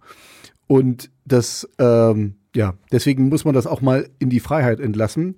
Und wir haben da schon öfters drüber geredet, ähm, wo du vorhin hier Liberia gesagt hast. Ne? Libera P. Libera P. Ähm, es hat einen riesen Vorteil, was ich durch dich äh, gelernt habe, wenn der Code offen öffentlich ist, weil dann kann man dann nachlesen, was wie gemacht wird und Sachen verbessern oder eben äh, Schwachstellen sehen im Code. Also natürlich nicht wir Normalsterblichen, du vielleicht, aber ich nicht. Ähm, aber es sind Leute da draußen, die gucken sich das gerne an und für die ist das dann so eine Fingerübung, da mal zu gucken, ey, was ist denn hier los? Ähm, das kann ja überhaupt nicht klappen. Genau so ist es. Und das ist, also das, was du auch schon richtig sagst, das ist auch so ein zentraler, zentraler Punkt. Also ein offenes System. Also es gibt ähm, also viele Leute, die das quasi theoretisch hm. äh, entwickelt haben. Also das ist einer der Vorreiter. Ähm, das war so ein Militäroffizier, hm. dessen Namen ich jetzt interessanterweise vergessen habe. Okay. Na, es ist auch, also, ich wäre alt, mein Gedächtnis lässt nach. Hm. Ähm, und der zweite, der mir da aber, äh, dessen Name mir einfällt, der heißt Claude Shannon. Hm. Das war auch so, der hat so sich über Informationen Gedanken gemacht. Hm. Das war schon im 18. Jahrhundert oh, oder so. Ne? Ja, hm. könnte sein. Da und wir, hm, hm? Nee, ich, ich wollte nur sagen, da haben wir auch schon öfters drüber geredet. Security through Obscurity. Nee, 18. Jahrhundert sieht es nicht aus, aber. 19. 20. Äh, oh, 19. Das, ist ja das 2001 ist gestorben. Äh, okay, okay, dann, dann, dann, hat er sehr lange gelebt oder doch ein bisschen später angefangen mit Leben. Hm.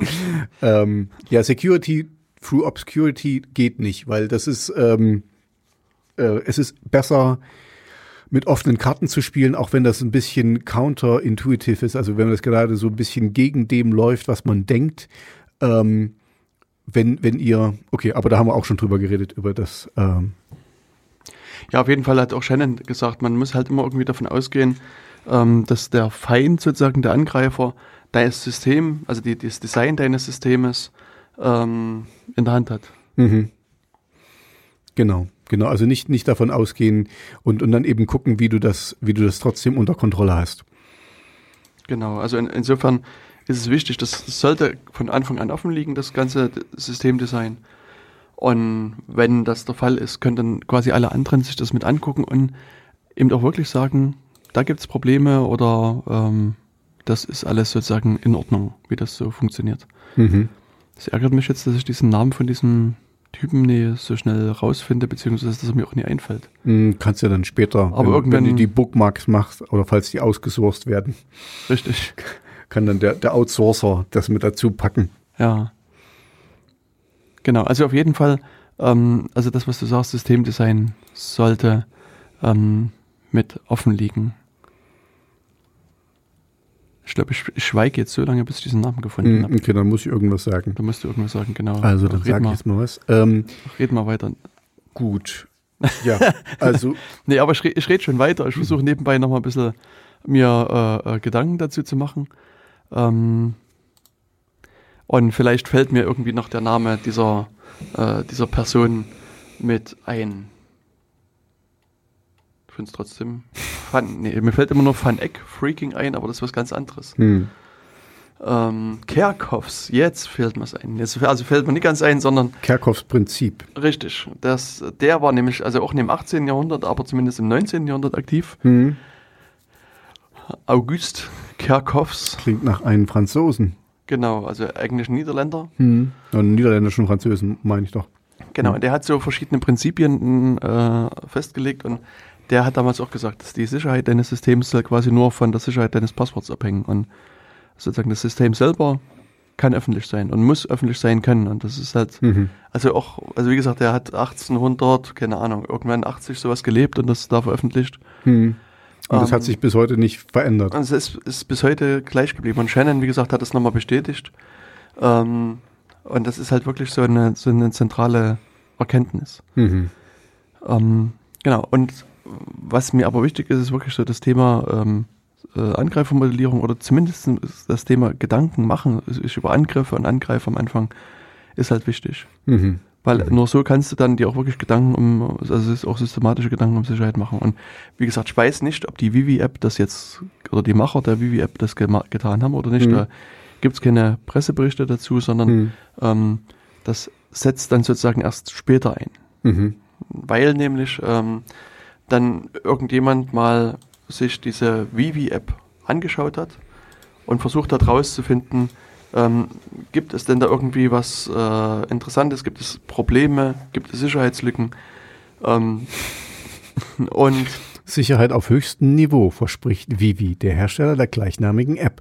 Na dann, dann was- erklär uns mal, was das höchste Niveau bedeutet für Vivi.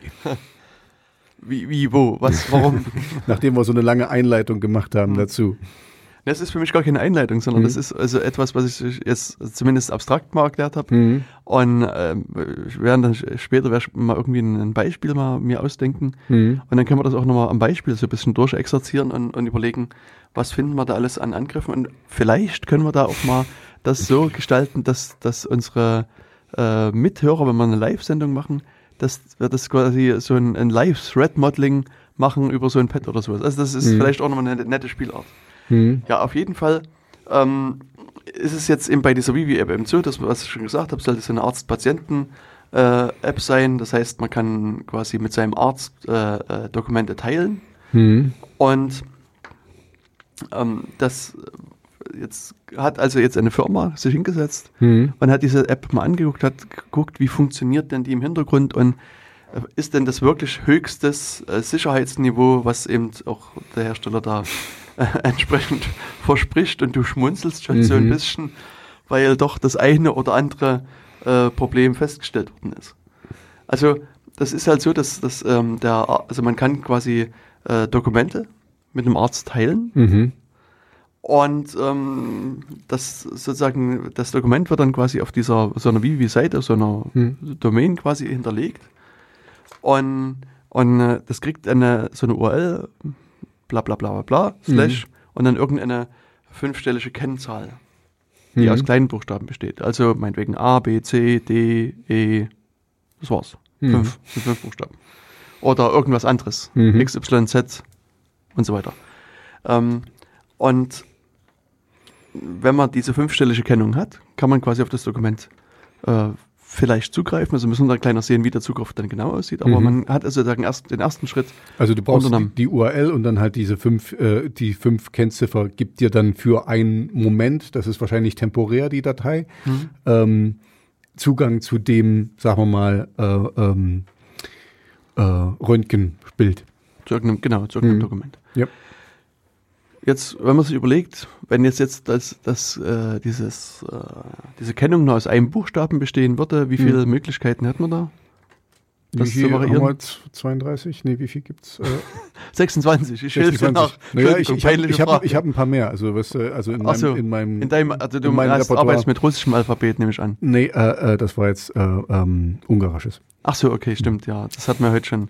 Tobias hat mir heute so eine kleine Lehrstunde in Ungarisch noch gegeben. Also, Füsselek. wir, Wir haben wir, also- wiederholen das jetzt nicht. nee, also jedenfalls, also wenn wir sozusagen das, an das ähm, deutsche Alphabet denken, Mhm. was also auch weder aus Umlauten noch aus anderen sonst, sonstigen Mhm. Sind wir bei Sonderzeichen- 26. Haben wir okay. 26 Buchstaben, genau. Das heißt also, wenn, wenn diese Kennung aus einem einzigen Buchstaben bestehen würde, gäbe es also 26 Möglichkeiten. Das heißt, Mhm.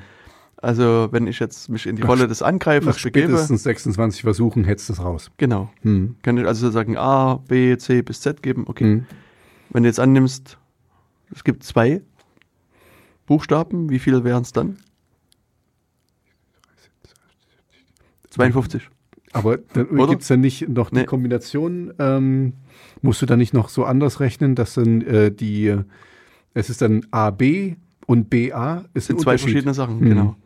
Also du müsstest dann sozusagen, wenn du es jetzt systematisch durchprobierst, Mhm. fängst du an, meinetwegen AA, AB, AC Mhm. Genau. bis AZ, dann fängst Mhm. du BA, BB Mhm. bis BZ und Mhm. bis du dann irgendwann bei ZZ gelandet bist. Mhm.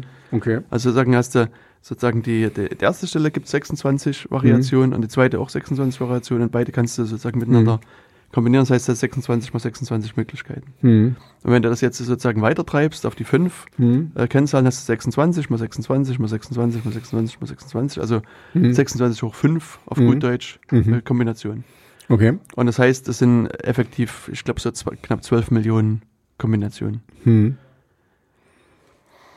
die du dann durchprobieren kannst. Mhm. Und 12 Millionen klingt zwar erstmal viel, Mhm. aber wir haben es ja zum Glück mit Computern zu tun. Und Computer haben diese hässliche Eigenschaft, so repetitiv Aufgaben unglaublich schnell machen zu können. Das heißt Mhm. also, äh, man kann also sozusagen da das, das mal schnell durchprobieren. Also man könnte jetzt wirklich auch sagen, okay, lieber Computer, geh mal auf die URL, fang an mit A, A, A, A, A, Mhm. dann mal A, A, B und so weiter und so weiter, Mhm. bis er bei Z, Z, Z, Z, Z ist. Mhm.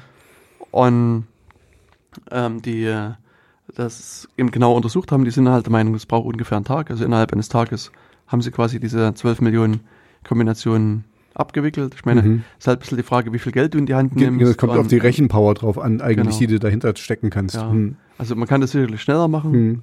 aber auf jeden Fall ist es erstmal möglich. Mhm. Und das war sozusagen der erste Schritt ihres Angriffs, dass sie gesagt haben, okay, sie probieren quasi den kompletten Raum durch. Mhm. Und der Witz ist aber dann, wenn sie das machen, Mhm. dann haben sie jetzt nicht nur deine Akte in der Hand, die du Sondern vielleicht alle Akten, die sie, die Sie haben quasi, quasi- finden. äh, Genau, haben die- alle sie da Kombinationen durchprobiert. Also aus Versehen finden. Ge genau. Genau. die finden alle Akten. alles, was sozusagen sich hinter in, diesen. in, dem, in dem Moment, da ist jetzt meine Frage, das hatte ich vorhin gemeint, wie lange ist dann diese Akte aktiv? Also äh, die, diese URL, diese Webseite könnte ja zeitlich begrenzt sein, sagen wir mal zwölf Stunden oder Mhm. so. Wenn du jetzt, äh, so, so wie ich das verstanden habe, ist das ja so, du gehst zu deinem Arzt und willst ihm irgendwas zeigen. Hallo, hier, guck mal, so sieht mein Fuß aus und ähm, rufst das Ding ab. Und dann muss das ja nur für den Moment quasi aktiv sein und dann kann das nach einer Weile wieder verschwinden. In dem Sinne. Genau, und da ist es jetzt nämlich hier so ein bisschen der Unterschied, ähm, zu welchem Zeitpunkt dieser Zugriff erfolgt. Weil, Mhm. also die Idee ist ja, man tauscht das mit dem Arzt aus. Und danach könnte es weg sein, ja? Naja, nee, und der Arzt kann das jetzt abgerufen haben. Mhm. Und, äh, da ist es so, dass so wird es hier beschrieben, dass, also wenn das der Arzt abgerufen hat, kannst du quasi nur noch, ist, wie man so schön sagt, auf die Metadaten zugreifen. Mhm. Also du sie- siehst sozusagen wohl nicht mehr das Dokument, wenn ich das hier richtig verstanden habe, sondern ähm, siehst quasi ähm, das, ähm, Moment, das war in einem anderen Artikel, ähm, also da hast du eine, eine ganze Reihe von, von Daten noch zu dem Patienten gesehen, aber eben nicht mehr die eigentliche Akte. Achso, okay, also hier Name und ähm, Patientennummer oder so. Genau. Also Geburtsdatum, Name, Adresse, Foto, Versichertennummer, Information Oh zur Praxis. Das, das, das reicht doch eigentlich auch. Genau. Hm. Also das ist sozusagen, Hm. also wenn das, das ist der Fall, wenn der Arzt quasi schon auf das Dokument zugerufen Wenn ich mir das jetzt so überlege, ist es eigentlich super bescheuert. Weil, also, das ist egal, was du machst, du, Mhm. du, du findest jede Menge Daten. Also, ver- verstehst du, was ich meine? Also, wenn du diesen Brute Force und so schwer klingt das nicht, ich meine nicht, dass ich Ahnung hätte, aber das zu programmieren, das abzufragen, dieses A, A, A, A, B, da, da, da, da, da, dieses Durchfragen und du, du, du findest ja dann ein, ein Haufen Zeugs, ja? Also, du findest vielleicht nicht unbedingt das, wenn du jetzt hier Lieschen Müller suchst, aber du findest 10.000 andere.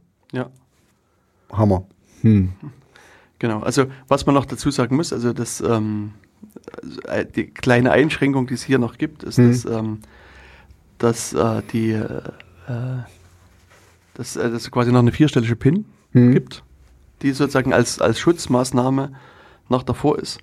Aber auch hier, ich meine, auch vierstellige PIN, das sind halt auch wieder nur ein paar Versuche. Also ich meine, du hast sozusagen nochmal äh, diese, also die, die, diese die Sitzungs-ID, Mhm. diese fünfstellige Buchstabenkennzahl und diese vierstellige PIN, aber beides ist eben, also wie gesagt, nach dem, was die da rausgefunden haben, innerhalb von 24 Stunden Hm. erratbar. Also es ist Und, und die PIN ist aber patientenspezifisch?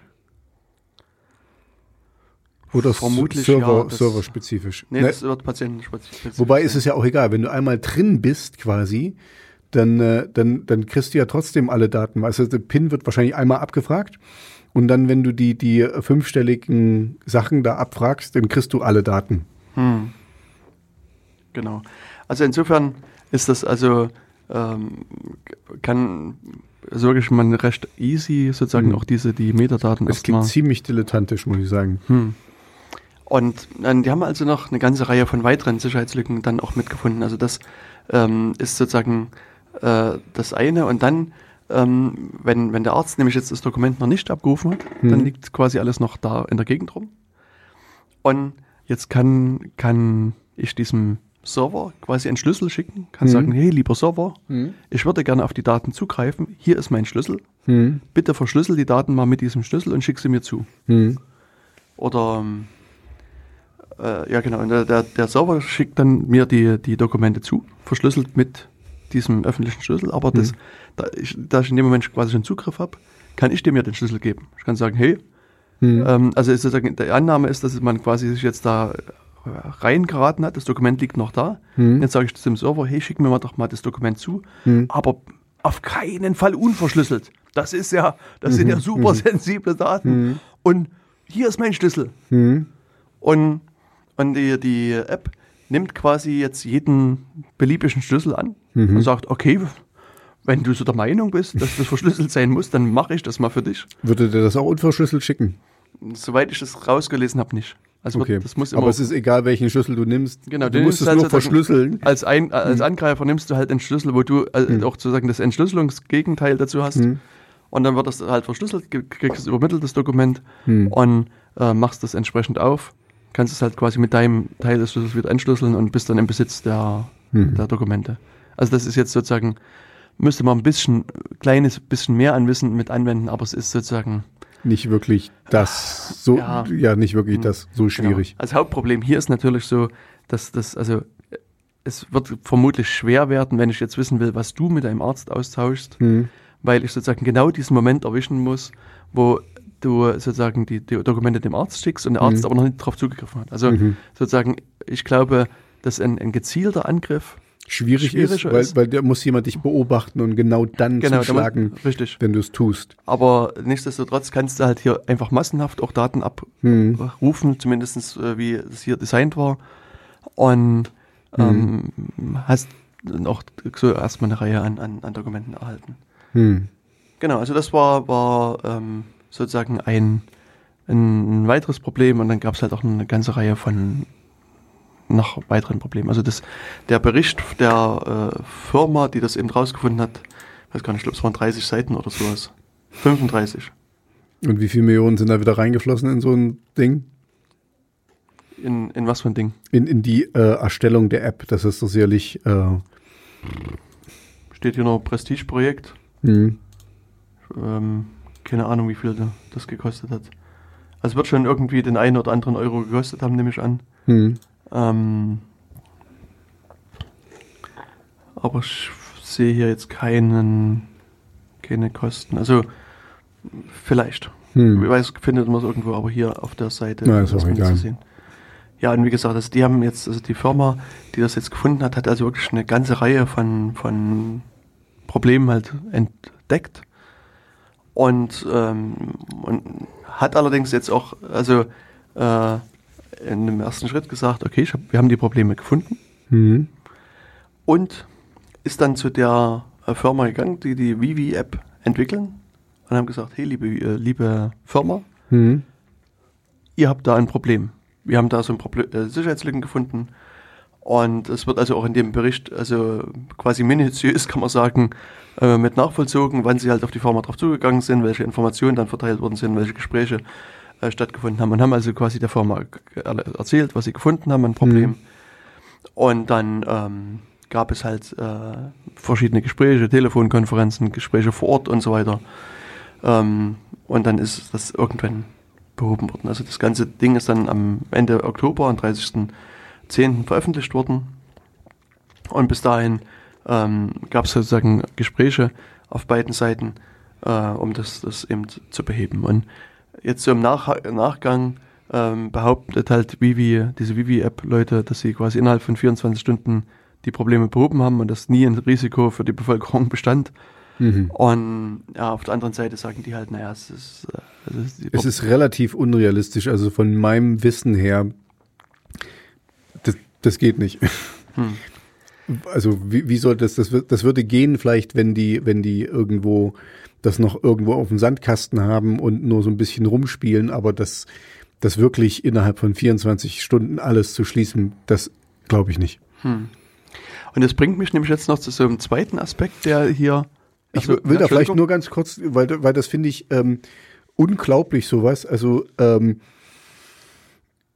wenn sowas passiert, ich, ich glaube, da kannst du dann noch auch was dazu sagen, äh, dass die, dass die deutschen Firmen oder dass es jetzt an einem Gesetz, ich weiß nicht, Gesetz oder an irgendeiner Verordnung gearbeitet wird, dass wenn deutsche Firmen angegriffen werden, dass die sowas auch kundtun müssen und so, weil das, das Verschweigen von, von solchen Sachen das ist genau, das ist kontraproduktiv. Das ist genau das Gegenteil passiert dann, dass die Leute, dann, dann werden irgendwelche Daten abgefischt aus irgendwelchen Sachen und dann Monate später erfährst du erst davon, wenn dann alles, wenn dann die ganzen Brunnen schon in den Kindern liegen.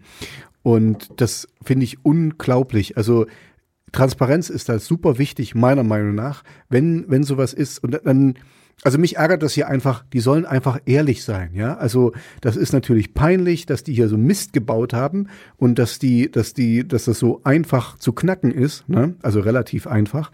Aber dann seid doch einfach ehrlich und sagt, okay, ah, danke für den Tipp und ähm, wir kümmern uns drum und dann und dann gibt's die nächste Version und dann guckt euch die bitte an.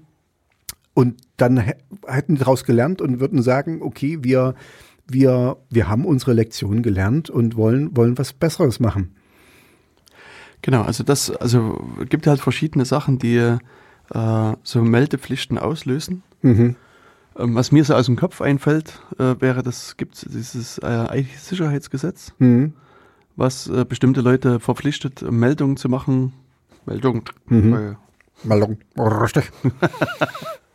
äh, beim BSI in dem Falle. Mhm. Ähm, betrifft aber nur Betreiber von kritischen Infrastrukturen. Mhm. Ist das was? Na, ja, ist ein bisschen grenzwertig hier, ne? Müsste man mal reingucken. Mhm. Also das ist halt hier auch schwierig, worüber, wo in welchem Bereich die zu subsumieren sind und mhm. ähm, vermutlich würde ich sagen, aktuell äh, dürften die da noch nie mit reinfallen. Gut, darum das ist, geht's. Ich, das war jetzt nur, habe ich nur so angerissen. Mhm. Ich finde einfach das unglaublich, so zu lügen. Also was soll denn das? Das, das mhm. kann ich, ich kann das fast ich persönlich kann das fast als Lüge entkräften, dass sie das innerhalb von 24 Stunden gemacht haben. Das glaube ich nicht. Das Na, es ist auch so, es gibt dazu einen, einen längeren Artikel bei netzpolitik.org, der auch nochmal mit den äh, äh, Leuten von der Firma Mod Zero, heißt die andere nebenbei bemerkt, die mhm. das gefunden haben, äh, redet und der, die, wo auch die Mod Zero Leute nochmal klar machen. Also das war mhm. nicht so richtig innerhalb von 24 Stunden mhm. geschlossen. Ähm, nee, aber was ich sagen wollte, Meldepflicht wäre eben zum einen das, dieses IT-Sicherheitsgesetz, mhm. aber da würde ich vermuten, dass, dass äh, die WWApp da nicht mit drunter fällt mhm. als, als Betreiber von der kritischen Infrastruktur. Und das zweite, was äh, mir noch einfallen würde, wäre die äh, GLMSDVO GmbH oder so. Nee, mhm. also wir hatten beim letzten, in der letzten Sendung so einige Wortschöpfungen, also mhm. hatten uns so langsam von DSV auf mhm. DSGVO vorgearbeitet, also die Datenschutzgrundverordnung. Mhm. Ähm, die äh, hat äh, in ihrem Artikel 33 nämlich wirklich eine konkrete Meldepflicht bei Datenschutzverletzungen. Mhm. Und sagt dann halt, also wenn es so zu Datenschutzverletzungen kommt, dann müssen die Verantwortlichen innerhalb von 72 Stunden nach bekannt werden, das an die Aufsichtsbehörde entsprechend melden und sogar, äh, wenn es zu großen Risiken kommt, auch an die betroffenen Personen mhm. melden. Und mhm. Jetzt ist es halt so ein bisschen die Frage, dass, äh, das müsste man sich jetzt angucken, was heißt denn Verlutz, äh, Verletzung von, von schutzpersonenbezogener Daten, also eine Datenschutzverletzung. Und, und da ist es jetzt, es äh, geht jetzt, diese äh, ähm, Definition ist so schön, deswegen mhm. möchte ich gerne mal verlesen. Verles mal, verles mal, die wird sehr weit gefasst sein, genau. denke ich mal. Das heißt nämlich, dass also so, ein, so eine Datenschutzverletzung ist eine Verletzung der Sicherheit die zur Vernichtung? Vermutlich mhm. nein. Nein. Mhm. Zum Verlust? Auch nein, würde ich mhm. sagen. Ja. Weil, äh, ist ja nicht können, weg, ist ja nicht weg, ja. Genau. Oder zur Veränderung, aber auch nicht, kannst du nur was lesen. Auch nein, ja. Und dann geht es weiter, ob unbeabsichtigt oder unrechtmäßig, also das ist, bezieht sich noch auf die Veränderung, oder zur unbefugten Offenlegung von beziehungsweise zum unbefugten Zugang zu personenbezogenen Daten führt. Mhm. Und das ist die es gespeichert und so weiter. Genau. Also das heißt, an der Stelle müsste man annehmen, dass es schon eine Datenschutzverletzung Mhm. wäre in dem Sinne. Also wobei dann auch sozusagen in der Literatur noch ein bisschen diskutiert wird, wo es so die Abgrenzung ist, ab wann führt es wirklich zu einer Meldepflicht. Aber Mhm. hier könnte man schon, glaube ich, davon ausgehen, dass es eine äh, Meldepflicht gibt. Mhm. Und ähm, wenn ich mich richtig erinnere, ähm, sitzt die Firma, die das Ganze entwickelt, in äh, Berlin. Mhm. Und somit ist die Berliner beziehungsweise äh, die äh, ja, Berliner Datenschutzbeauftragte Mhm. dafür zuständig und es gibt nämlich da Anfragen. Mhm. Es gibt nämlich das schöne Portal Frag den Staat, wo man den Staat fragen kann. Und ähm, äh, die müssen dann halt auch äh, Auskunft erteilen. Mhm. Ähm, und hier hat nämlich eine Person am 31. Oktober, also kurze Mhm. Zeit später, gefragt, hier, er möchte gerne wissen, ob es so eine äh, Meldung einer Datenschutzverletzung nach Artikel 33 gegeben hat. Und die Berliner Datenschutzbeauftragte möge ihm bitte antworten. Und dann antwortete die äh, Beauftragte, dass sie mitteilen kann, dass es keine Meldung gab, Mhm. Aber sie teilt dennoch mit, dass sie einen Prüfvorgang führen. Mhm. Und die Bewertung der Prüfung ist aber noch nicht abgeschlossen. Mhm. Das heißt also sozusagen, die Datenschutzaufsichtsbehörde hat also offensichtlich Vivi schon ein bisschen im Blick Mhm. und prüft, was auch immer das heißt. Und dann wird man halt irgendwann mal abwarten müssen, was das Ergebnis der Prüfung ist. Mhm. Also das ist halt hier nochmal so eine ähm, äh, äh, spezielle Erkenntnis. Also theoretisch, also ich, wie gesagt, man müsste es jetzt nochmal genau sich angucken, ob das wirklich äh, zu einer äh, Meldepflicht führt. Mhm. Das ist nie unmittelbar ganz klar, aber könnte durchaus sein, dass man das auch Mhm. im Darm melden Ja, müsste. also wie dem auch sei, das ist ja nur der, die gesetzliche Vorgabe, allein vom, ähm, vom kundendienstlerischen her oder, oder von, vom, von der Firmenethik her, würde ich, also würde ich die bitten, das öffentlich zu machen. Das ist das, Beste, was du machen kannst, weil wenn das dann immer so nach und nach rauströpfelt, ist das viel schlimmer für die Firma, meiner Meinung nach, als wenn die einfach offen sagen, okay, hier, wir haben Mist gebaut und jetzt lass uns, ähm, lasst uns besser machen. Aber das ist, dieses, dieses ähm, Bewusstsein ist noch nicht so richtig angekommen, offensichtlich. Genau. Ja, und was wollte ich jetzt sagen? Also, nee, also was man jetzt natürlich hier sagen äh, muss oder worauf ich noch ein bisschen so hinaus wollte, ist ähm, hier auch die Rolle der Firma Mod Zero. Hm, Da hat ja gesagt, die haben also sich da das Ganze angeguckt, hm. haben das Problem festgestellt und sind dann eben zu der Firma gegangen und haben gesagt, hier, ihr habt da ein Problem. Und die haben das sehr schön irgendwie hier dargelegt, also auch eine Timeline dazu gemacht und, Richtig.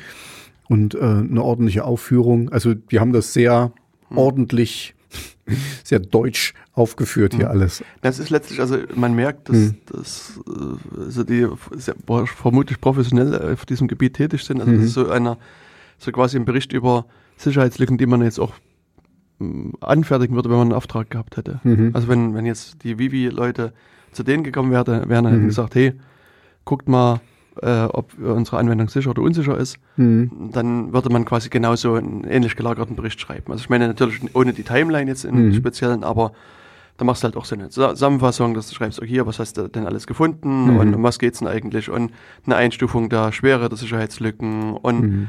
und so weiter. Also das, Ich denke mal, du wirst dann, dann darauf auch verlinken dann oder so. Richtig. Das ist ja dann offen, Genau. Offene Daten hier.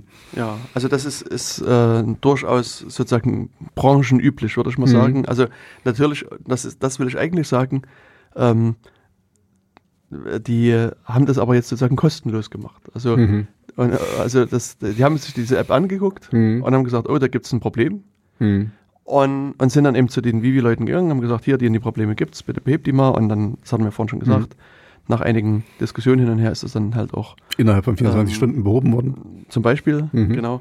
Und dann haben die hier eben auch diesen schönen Bericht geschrieben, der jetzt auch sozusagen für die Öffentlichkeit klar macht, was für Probleme gab's, wie Mhm. sahen die Probleme aus. Und äh, das Ganze wird auch gerne als Responsible Disclosure Prozess bezeichnet. Mhm. Also man- verantwortungsvolle äh, äh, Offenlegung. richtig. Mhm. Weil ich meine, die hätten es auch sozusagen das untersuchen können und hätten dann auf Twitter rausgeschrien, ey, guckt mal, Mhm. wie unsicher die App ist. Mhm. Und wenn er hier das und das macht, könnt ihr auf die Patientendaten zugreifen. Das wäre Mhm. sicherlich irresponsible gewesen. Mhm. Und der normale Vorgang ist eigentlich, dass du zu der Firma gehst, wo du das eine Sicherheitslücke hast und sagst, ihr habt da ein Problem, bitte behebt das und ihr habt und so lange Zeit, danach machen wir das öffentlich. Mhm. Also das ist auch so eine äh, Entwicklung, die sich so über die letzten Jahre hinweg ab, abgezeichnet hat. Mhm. Weil so in der Anfangszeit ähm, hat man nur den ersten Schritt oftmals gemacht, dass man zu den Firmen gegangen ist und gesagt, liebe Firma, Mhm. ihr habt da so ein Sicherheitsproblem, bitte behebt das mal. Und dann hat die Firma gesagt, ja, gut, Hammer, alles klar, danke, Wiedersehen, Mhm. weitergehen, hier gibt's nichts zu sehen. Mhm. Und, und es gab schon immer wieder diverse Firmen, die äh, das hier einfach da nicht reagiert haben. Die gesagt Mhm. haben, okay, da ist halt irgendwas, interessiert eh niemanden. Und sozusagen, man hat dann eben versucht, quasi ein bisschen Druck zu erzeugen, indem man das eben veröffentlicht hat. Mhm. Also es gibt und gab verschiedene Mailingliste und Veröffentlichungsorgane, wo man dann, wo sozusagen diese ganzen Sicherheitslücken gemeldet werden. Mhm. Und dann könnte man auf die Art und Weise natürlich auch Druck erzeugen, wenn man sagt, okay, ihr habt jetzt drei Monate Zeit, das zu beheben. Und wenn es bis dahin nicht fertig ist, dann wird es halt veröffentlicht. Und dann müsst ihr halt sehen, wie ihr damit umgehen. Mhm. Und, und das es sorgt aber in der Tat auch wirklich für den notwendigen Druck, dass die Firmen Mhm. dann sagen, okay, wir kümmern uns drum, beheben den Fehler und dann wird er auch behoben. Und, Mhm. ähm, und dieser ganze Prozess, der wird halt so ein bisschen als Responsible Disclosure bezeichnet, also sozusagen der Dialog mit der Firma, Frist setzen und auch, ich glaube auch hier in dem Fall war es so, dass auch die Firma gesagt hat, naja, wir werden bis dahin dann noch nicht ganz fertig sein, gebt uns noch ein Mhm. paar Tage und dann ist es halt auch so, dass man im Dialog durchaus dann sagt, Mhm. okay, Und das ist absolut in Ist- ist Ordnung. eine also das ist Ordnung, äh, genau. genau, also das ist, ich, ich will mich jetzt hier nicht, ähm, das ist ganz normal menschlich, dass man, dass man Fehler macht und so. Also, weißt du, hm, wer nichts macht, macht keine Fehler. Ne? Also wenn, wenn du was baust und so, du hast das ja eingangs schön, schön darauf hingewiesen, den Fehler, den die hier auf jeden Fall gemacht haben, die haben offensichtlich nicht von Anfang an das Threat Modeling mit äh, ähm, eingeplant, also quasi geschaut, äh, wo, wo die Schwächen von ihrer Programmierung da liegen. Ähm, das kann man denen vorwerfen, aber es ist absolut, also das, selbst wenn die das gemacht hätten, hätten die garantiert auch irgendwas übersehen. Also wer wirklich guckt, der wird überall irgendwas finden, was nicht perfekt läuft, ja. Also das äh, möchte ich noch dazu sagen. Also ich will jetzt hier die nicht an den Pranger stellen und dann finde ich das auch absolut in Ordnung, dass sie sagen, okay, wir schaffen das jetzt nicht innerhalb von 24 Stunden, wir brauchen zwei Wochen, gebt uns mal zwei Wochen und dann machen wir das. Und dann könnt ihr das veröffentlichen, wenn es dann immer noch da ist. Und das wäre, das wäre absolut richtig. Also wenn die das gemacht haben, dann okay. Dann bin ich, bin ich auf den ihrer Seite. Also wer, wer im, in der realen Welt, auch wenn es jetzt hier die, die äh, Welt des, des Programmierens ist, ähm, da passieren Fehler. Du hast es mal gesagt, irgendwie alle 10.000 Lines of Code ist mindestens so und so viel Bugs sind da Mhm. drin. Also das ist menschlich. Und so, da gibt's jetzt Maschinen, die da drüber gucken und so, aber auch die finden nicht alles, weil die wurden von Menschen programmiert und auch selbstlernende Maschinen müssen, müssen nicht alles. Also das, es wird nie eine perfekte Welt geben. Punkt. Ja. Ja, und jedenfalls ähm, die, äh, also ich meine, es war natürlich wie, wie auch klar, dass es da eine Pressemitteilung dazu gibt. Mhm. Und die haben dann sich äh, entsprechend halt auch hier positioniert mit einer eigenen Pressemitteilung und haben dann halt hier nochmal gesagt, Sicherheit auf höchstem Niveau ist quasi Grundpfeiler des Selbstverständnisses. Mhm. Und äh, haben dann in, in der Pressemitteilung halt gesagt, dass die andere Firma, diese Mod Zero, Mhm. ein paar hypothetische Angriffsvektoren aufgezeigt hat und sozusagen die, zu keinem Zeitpunkt war ein Zugriff auf die Gesundheitsakte von einem oder mehreren Nutzern möglich. Äh, Mod Zero hat in der Testumgebung des Unternehmens mit vielen speziellen, spezifischen Annahmen Angriffsmöglichkeiten simuliert. Also, wenn man das so liest, denkt man, Mhm. naja, Ach, das war, das kann ja genau, also so, im, im Vakuum, im luftleeren Raum, Hm. da geht alles ein bisschen besser. Genau, also und ich muss sagen, das finde ich dann eben an der äh, Stelle hier ein bisschen schade, weil äh, hier hätte, man, hätte ich es schöner gefunden, wenn, wenn die Mod Zero, äh, die, die Vivi halt gesagt hätte, okay, Mod Zero hat hier ein paar Probleme gefunden, die, die ein Fehler sind in der App gewesen. Hm. Wir danken denen für die, also auch für die kostenlose Arbeit. Also Mhm. so ein äh, Pentest, was die da gemacht haben, ist ja durchaus in der Regel mit Ein, Geld ein Penetration-Test. Genau, also ein- ein, Penetrationstest, also man versucht Mhm. sozusagen ein, einzudringen. Und wir danken für das äh, Engagement, wir haben die Fehler behoben Mhm. und Also ich, genau, das hätte, das hätte ich jetzt auch, auch erwartet und so. Also ich, ich, das ist das, was ich vorhin gesagt habe. Dass sowas passiert, ist ganz normal und dann einfach dazu stehen und, und transparent sein, ja. Also es kommt so oder so raus. Und, und ähm, wenn ihr nett damit umgeht, und die haben das ja auch die haben euch das ja nicht im, im Bösen genannt, äh, dann einfach sagen hier, so, also wenn man, wenn man seine Gegner auch fair behandelt, ja, ähm, wirkt das viel, viel besser, als wenn man sagt, okay, ja, hier, ne, da war doch gar nichts. Hier, wie du sagst immer, ähm, hier gibt's nichts zu sehen, gehen Sie bitte weiter. Genau. Aber äh, Vivi hat halt hier so einen Krisenmanager, Krisen-Public mhm. Relations Manager eingestellt, mhm. der dann halt versucht hat, sozusagen eben Krisen-PR zu betreiben mhm. und die Öffentlichkeit davon zu überzeugen, dass hier es gar keine äh, Probleme gab. Also ähm, es gab also dann so, äh, also soweit ich das weiß, äh, verschiedene presserechtliche Versuche, mhm. da was zu machen. Also das hat auch der Netzpolitik, die haben da nochmal einen längeren Artikel dazu geschrieben und äh, also gab es halt so ein paar unschöne Sachen, wo ich sage, also das wäre einfach nie notwendig gewesen. Also es mhm. ist halt wirklich so eine Sache, so wie ich das hier sehe, also wenn ich jetzt hier diesen Tweet lese, ging es wohl darum, dass die wohl etwas ein bisschen gedroht haben mit äh, juristischen Mitteln, hm. wenn, wenn die das gemacht haben. Also das ist unglaublich. Also ja. weißt du, das ist so wie wenn jemand dir dein, dein, dein Hinterrad äh, ähm, es hat zu wenig Luft und weist dich darauf hin und du sagst hier, jetzt ähm, verklage ich dich, weil du äh, weil du meine Fahrt unterbrochen hast hm. und ich nicht gegen den Baum prallen konnte, weil ich jetzt hier aufgepumpt habe. Ja. Also, weißt du, sowas bescheuert dass da, also da, jetzt sind sie wieder unten durch hm. bei sowas. Genau, also, weil wie gesagt, an der Stelle hätte man einfach sagen können, okay, man nimmt das Geld für den Krisenmanager mhm. und macht das noch ein bisschen in sichere Softwareentwicklung und, und dann mhm. ist alles gut, aber nee. Mhm. Ähm, da muss man halt noch mal irgendwie. Und gerade heutzutage, also so, wir, wir haben uns ähm, hier äh, schon, du, du, weißt, ich bin ganz froh, dass ich nicht mehr so auf Facebook und Twitter unterwegs bin und so. Ähm, aber heutzutage musst du davon ausgehen, wenn sowas passiert, dass das ratzfatz die Runde macht. Also du kannst das nicht verstecken, sowas. Also das ist, wenn, wenn der den mundtot macht, dann erzählt er hier, warum er mundtot gemacht wurde und bumm. Und dann, dann macht das einen viel, gibt das einen viel höheren mhm. Aufschrei, als wenn die sagen, okay, ja, hier, hm, hm, hm. Also denkt mal drüber nach, in welcher Welt lebt ihr denn? Wir sind jetzt 2019 fast, ja. Also von Digitalisierung habt ihr wahrscheinlich auch schon mal gehört. genau, also ja, man kann halt eben auch da hier und da Fehler machen. Also vielleicht mhm. äh, lernen und, das dann die Vivi-Leute. Das wird sich Naja, vielleicht sind die einfach dann, werden die als, als schlechtes Beispiel äh, äh, dann zitiert, wie man es nicht machen soll. ne? Also könnte ich, könnte ich mir gut vorstellen, weil was, was soll das? Seid ehrlich, steht zu euren Fehlern. Das, das ist das, das Einzige, was ihr tun könnt. Hm. Der Rest wird euch nicht ähm, zum Guten geheißen. Das ist wohl wahr.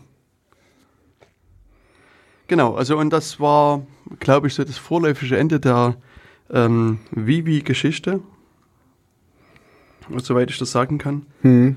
Und ähm, ja, also wie gesagt, es ist, ist natürlich jetzt schon so, dass die Fehler soweit ich es weiß, behoben worden sind, die die gefunden haben. Mhm. Und ähm, zunächst erstmal keine weiteren bekannten Fehler da drin sind.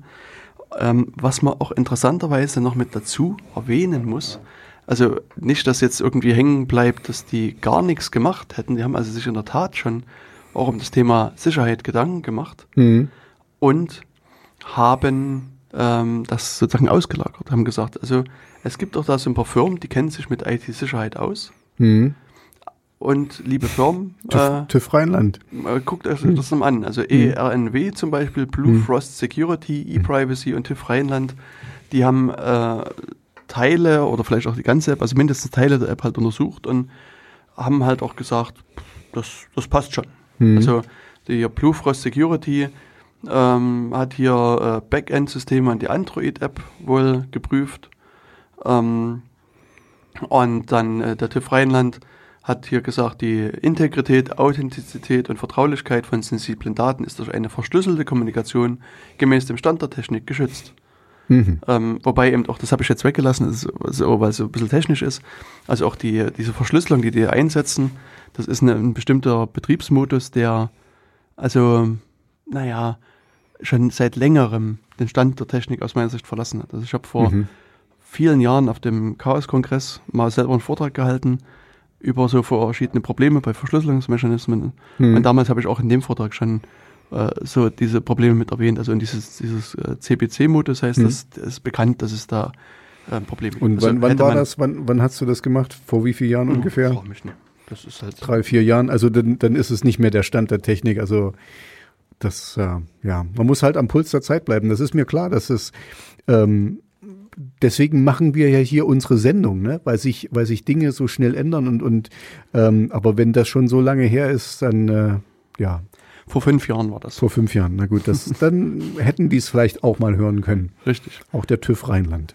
Ja, genau. Also insofern ähm, ist es halt, also wie gesagt, sie haben also schon auch was versucht, haben also doch Firmen angesprochen, hm. die, ähm, also jetzt ist es natürlich unklar, was für Komponenten die genau angeguckt haben und, und wie genau die es angucken mussten und so weiter. Hm. Das ist nur, das, das, das, die Berichte sind jetzt auch nicht öffentlich, aber zumindest gab es da schon mal was. Aber mhm.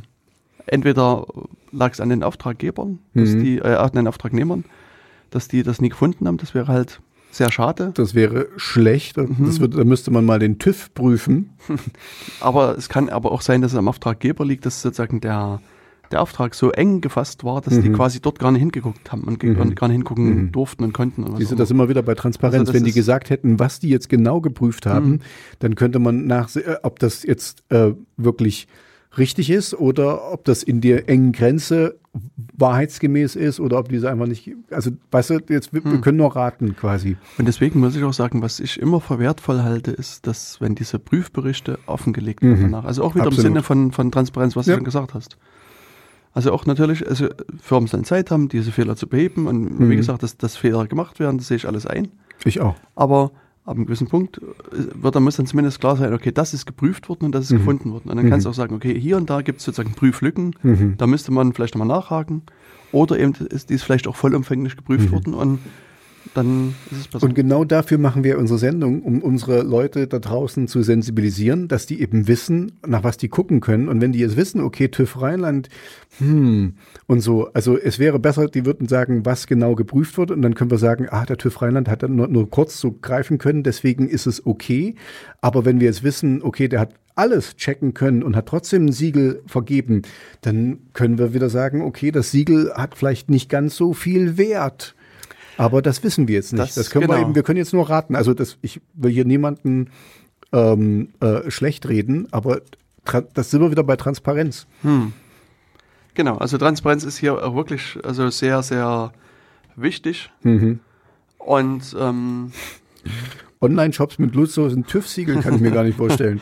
Genau, also an der Stelle, also kann man vielleicht nochmal auf den TÜV Süd hinweisen. Mhm.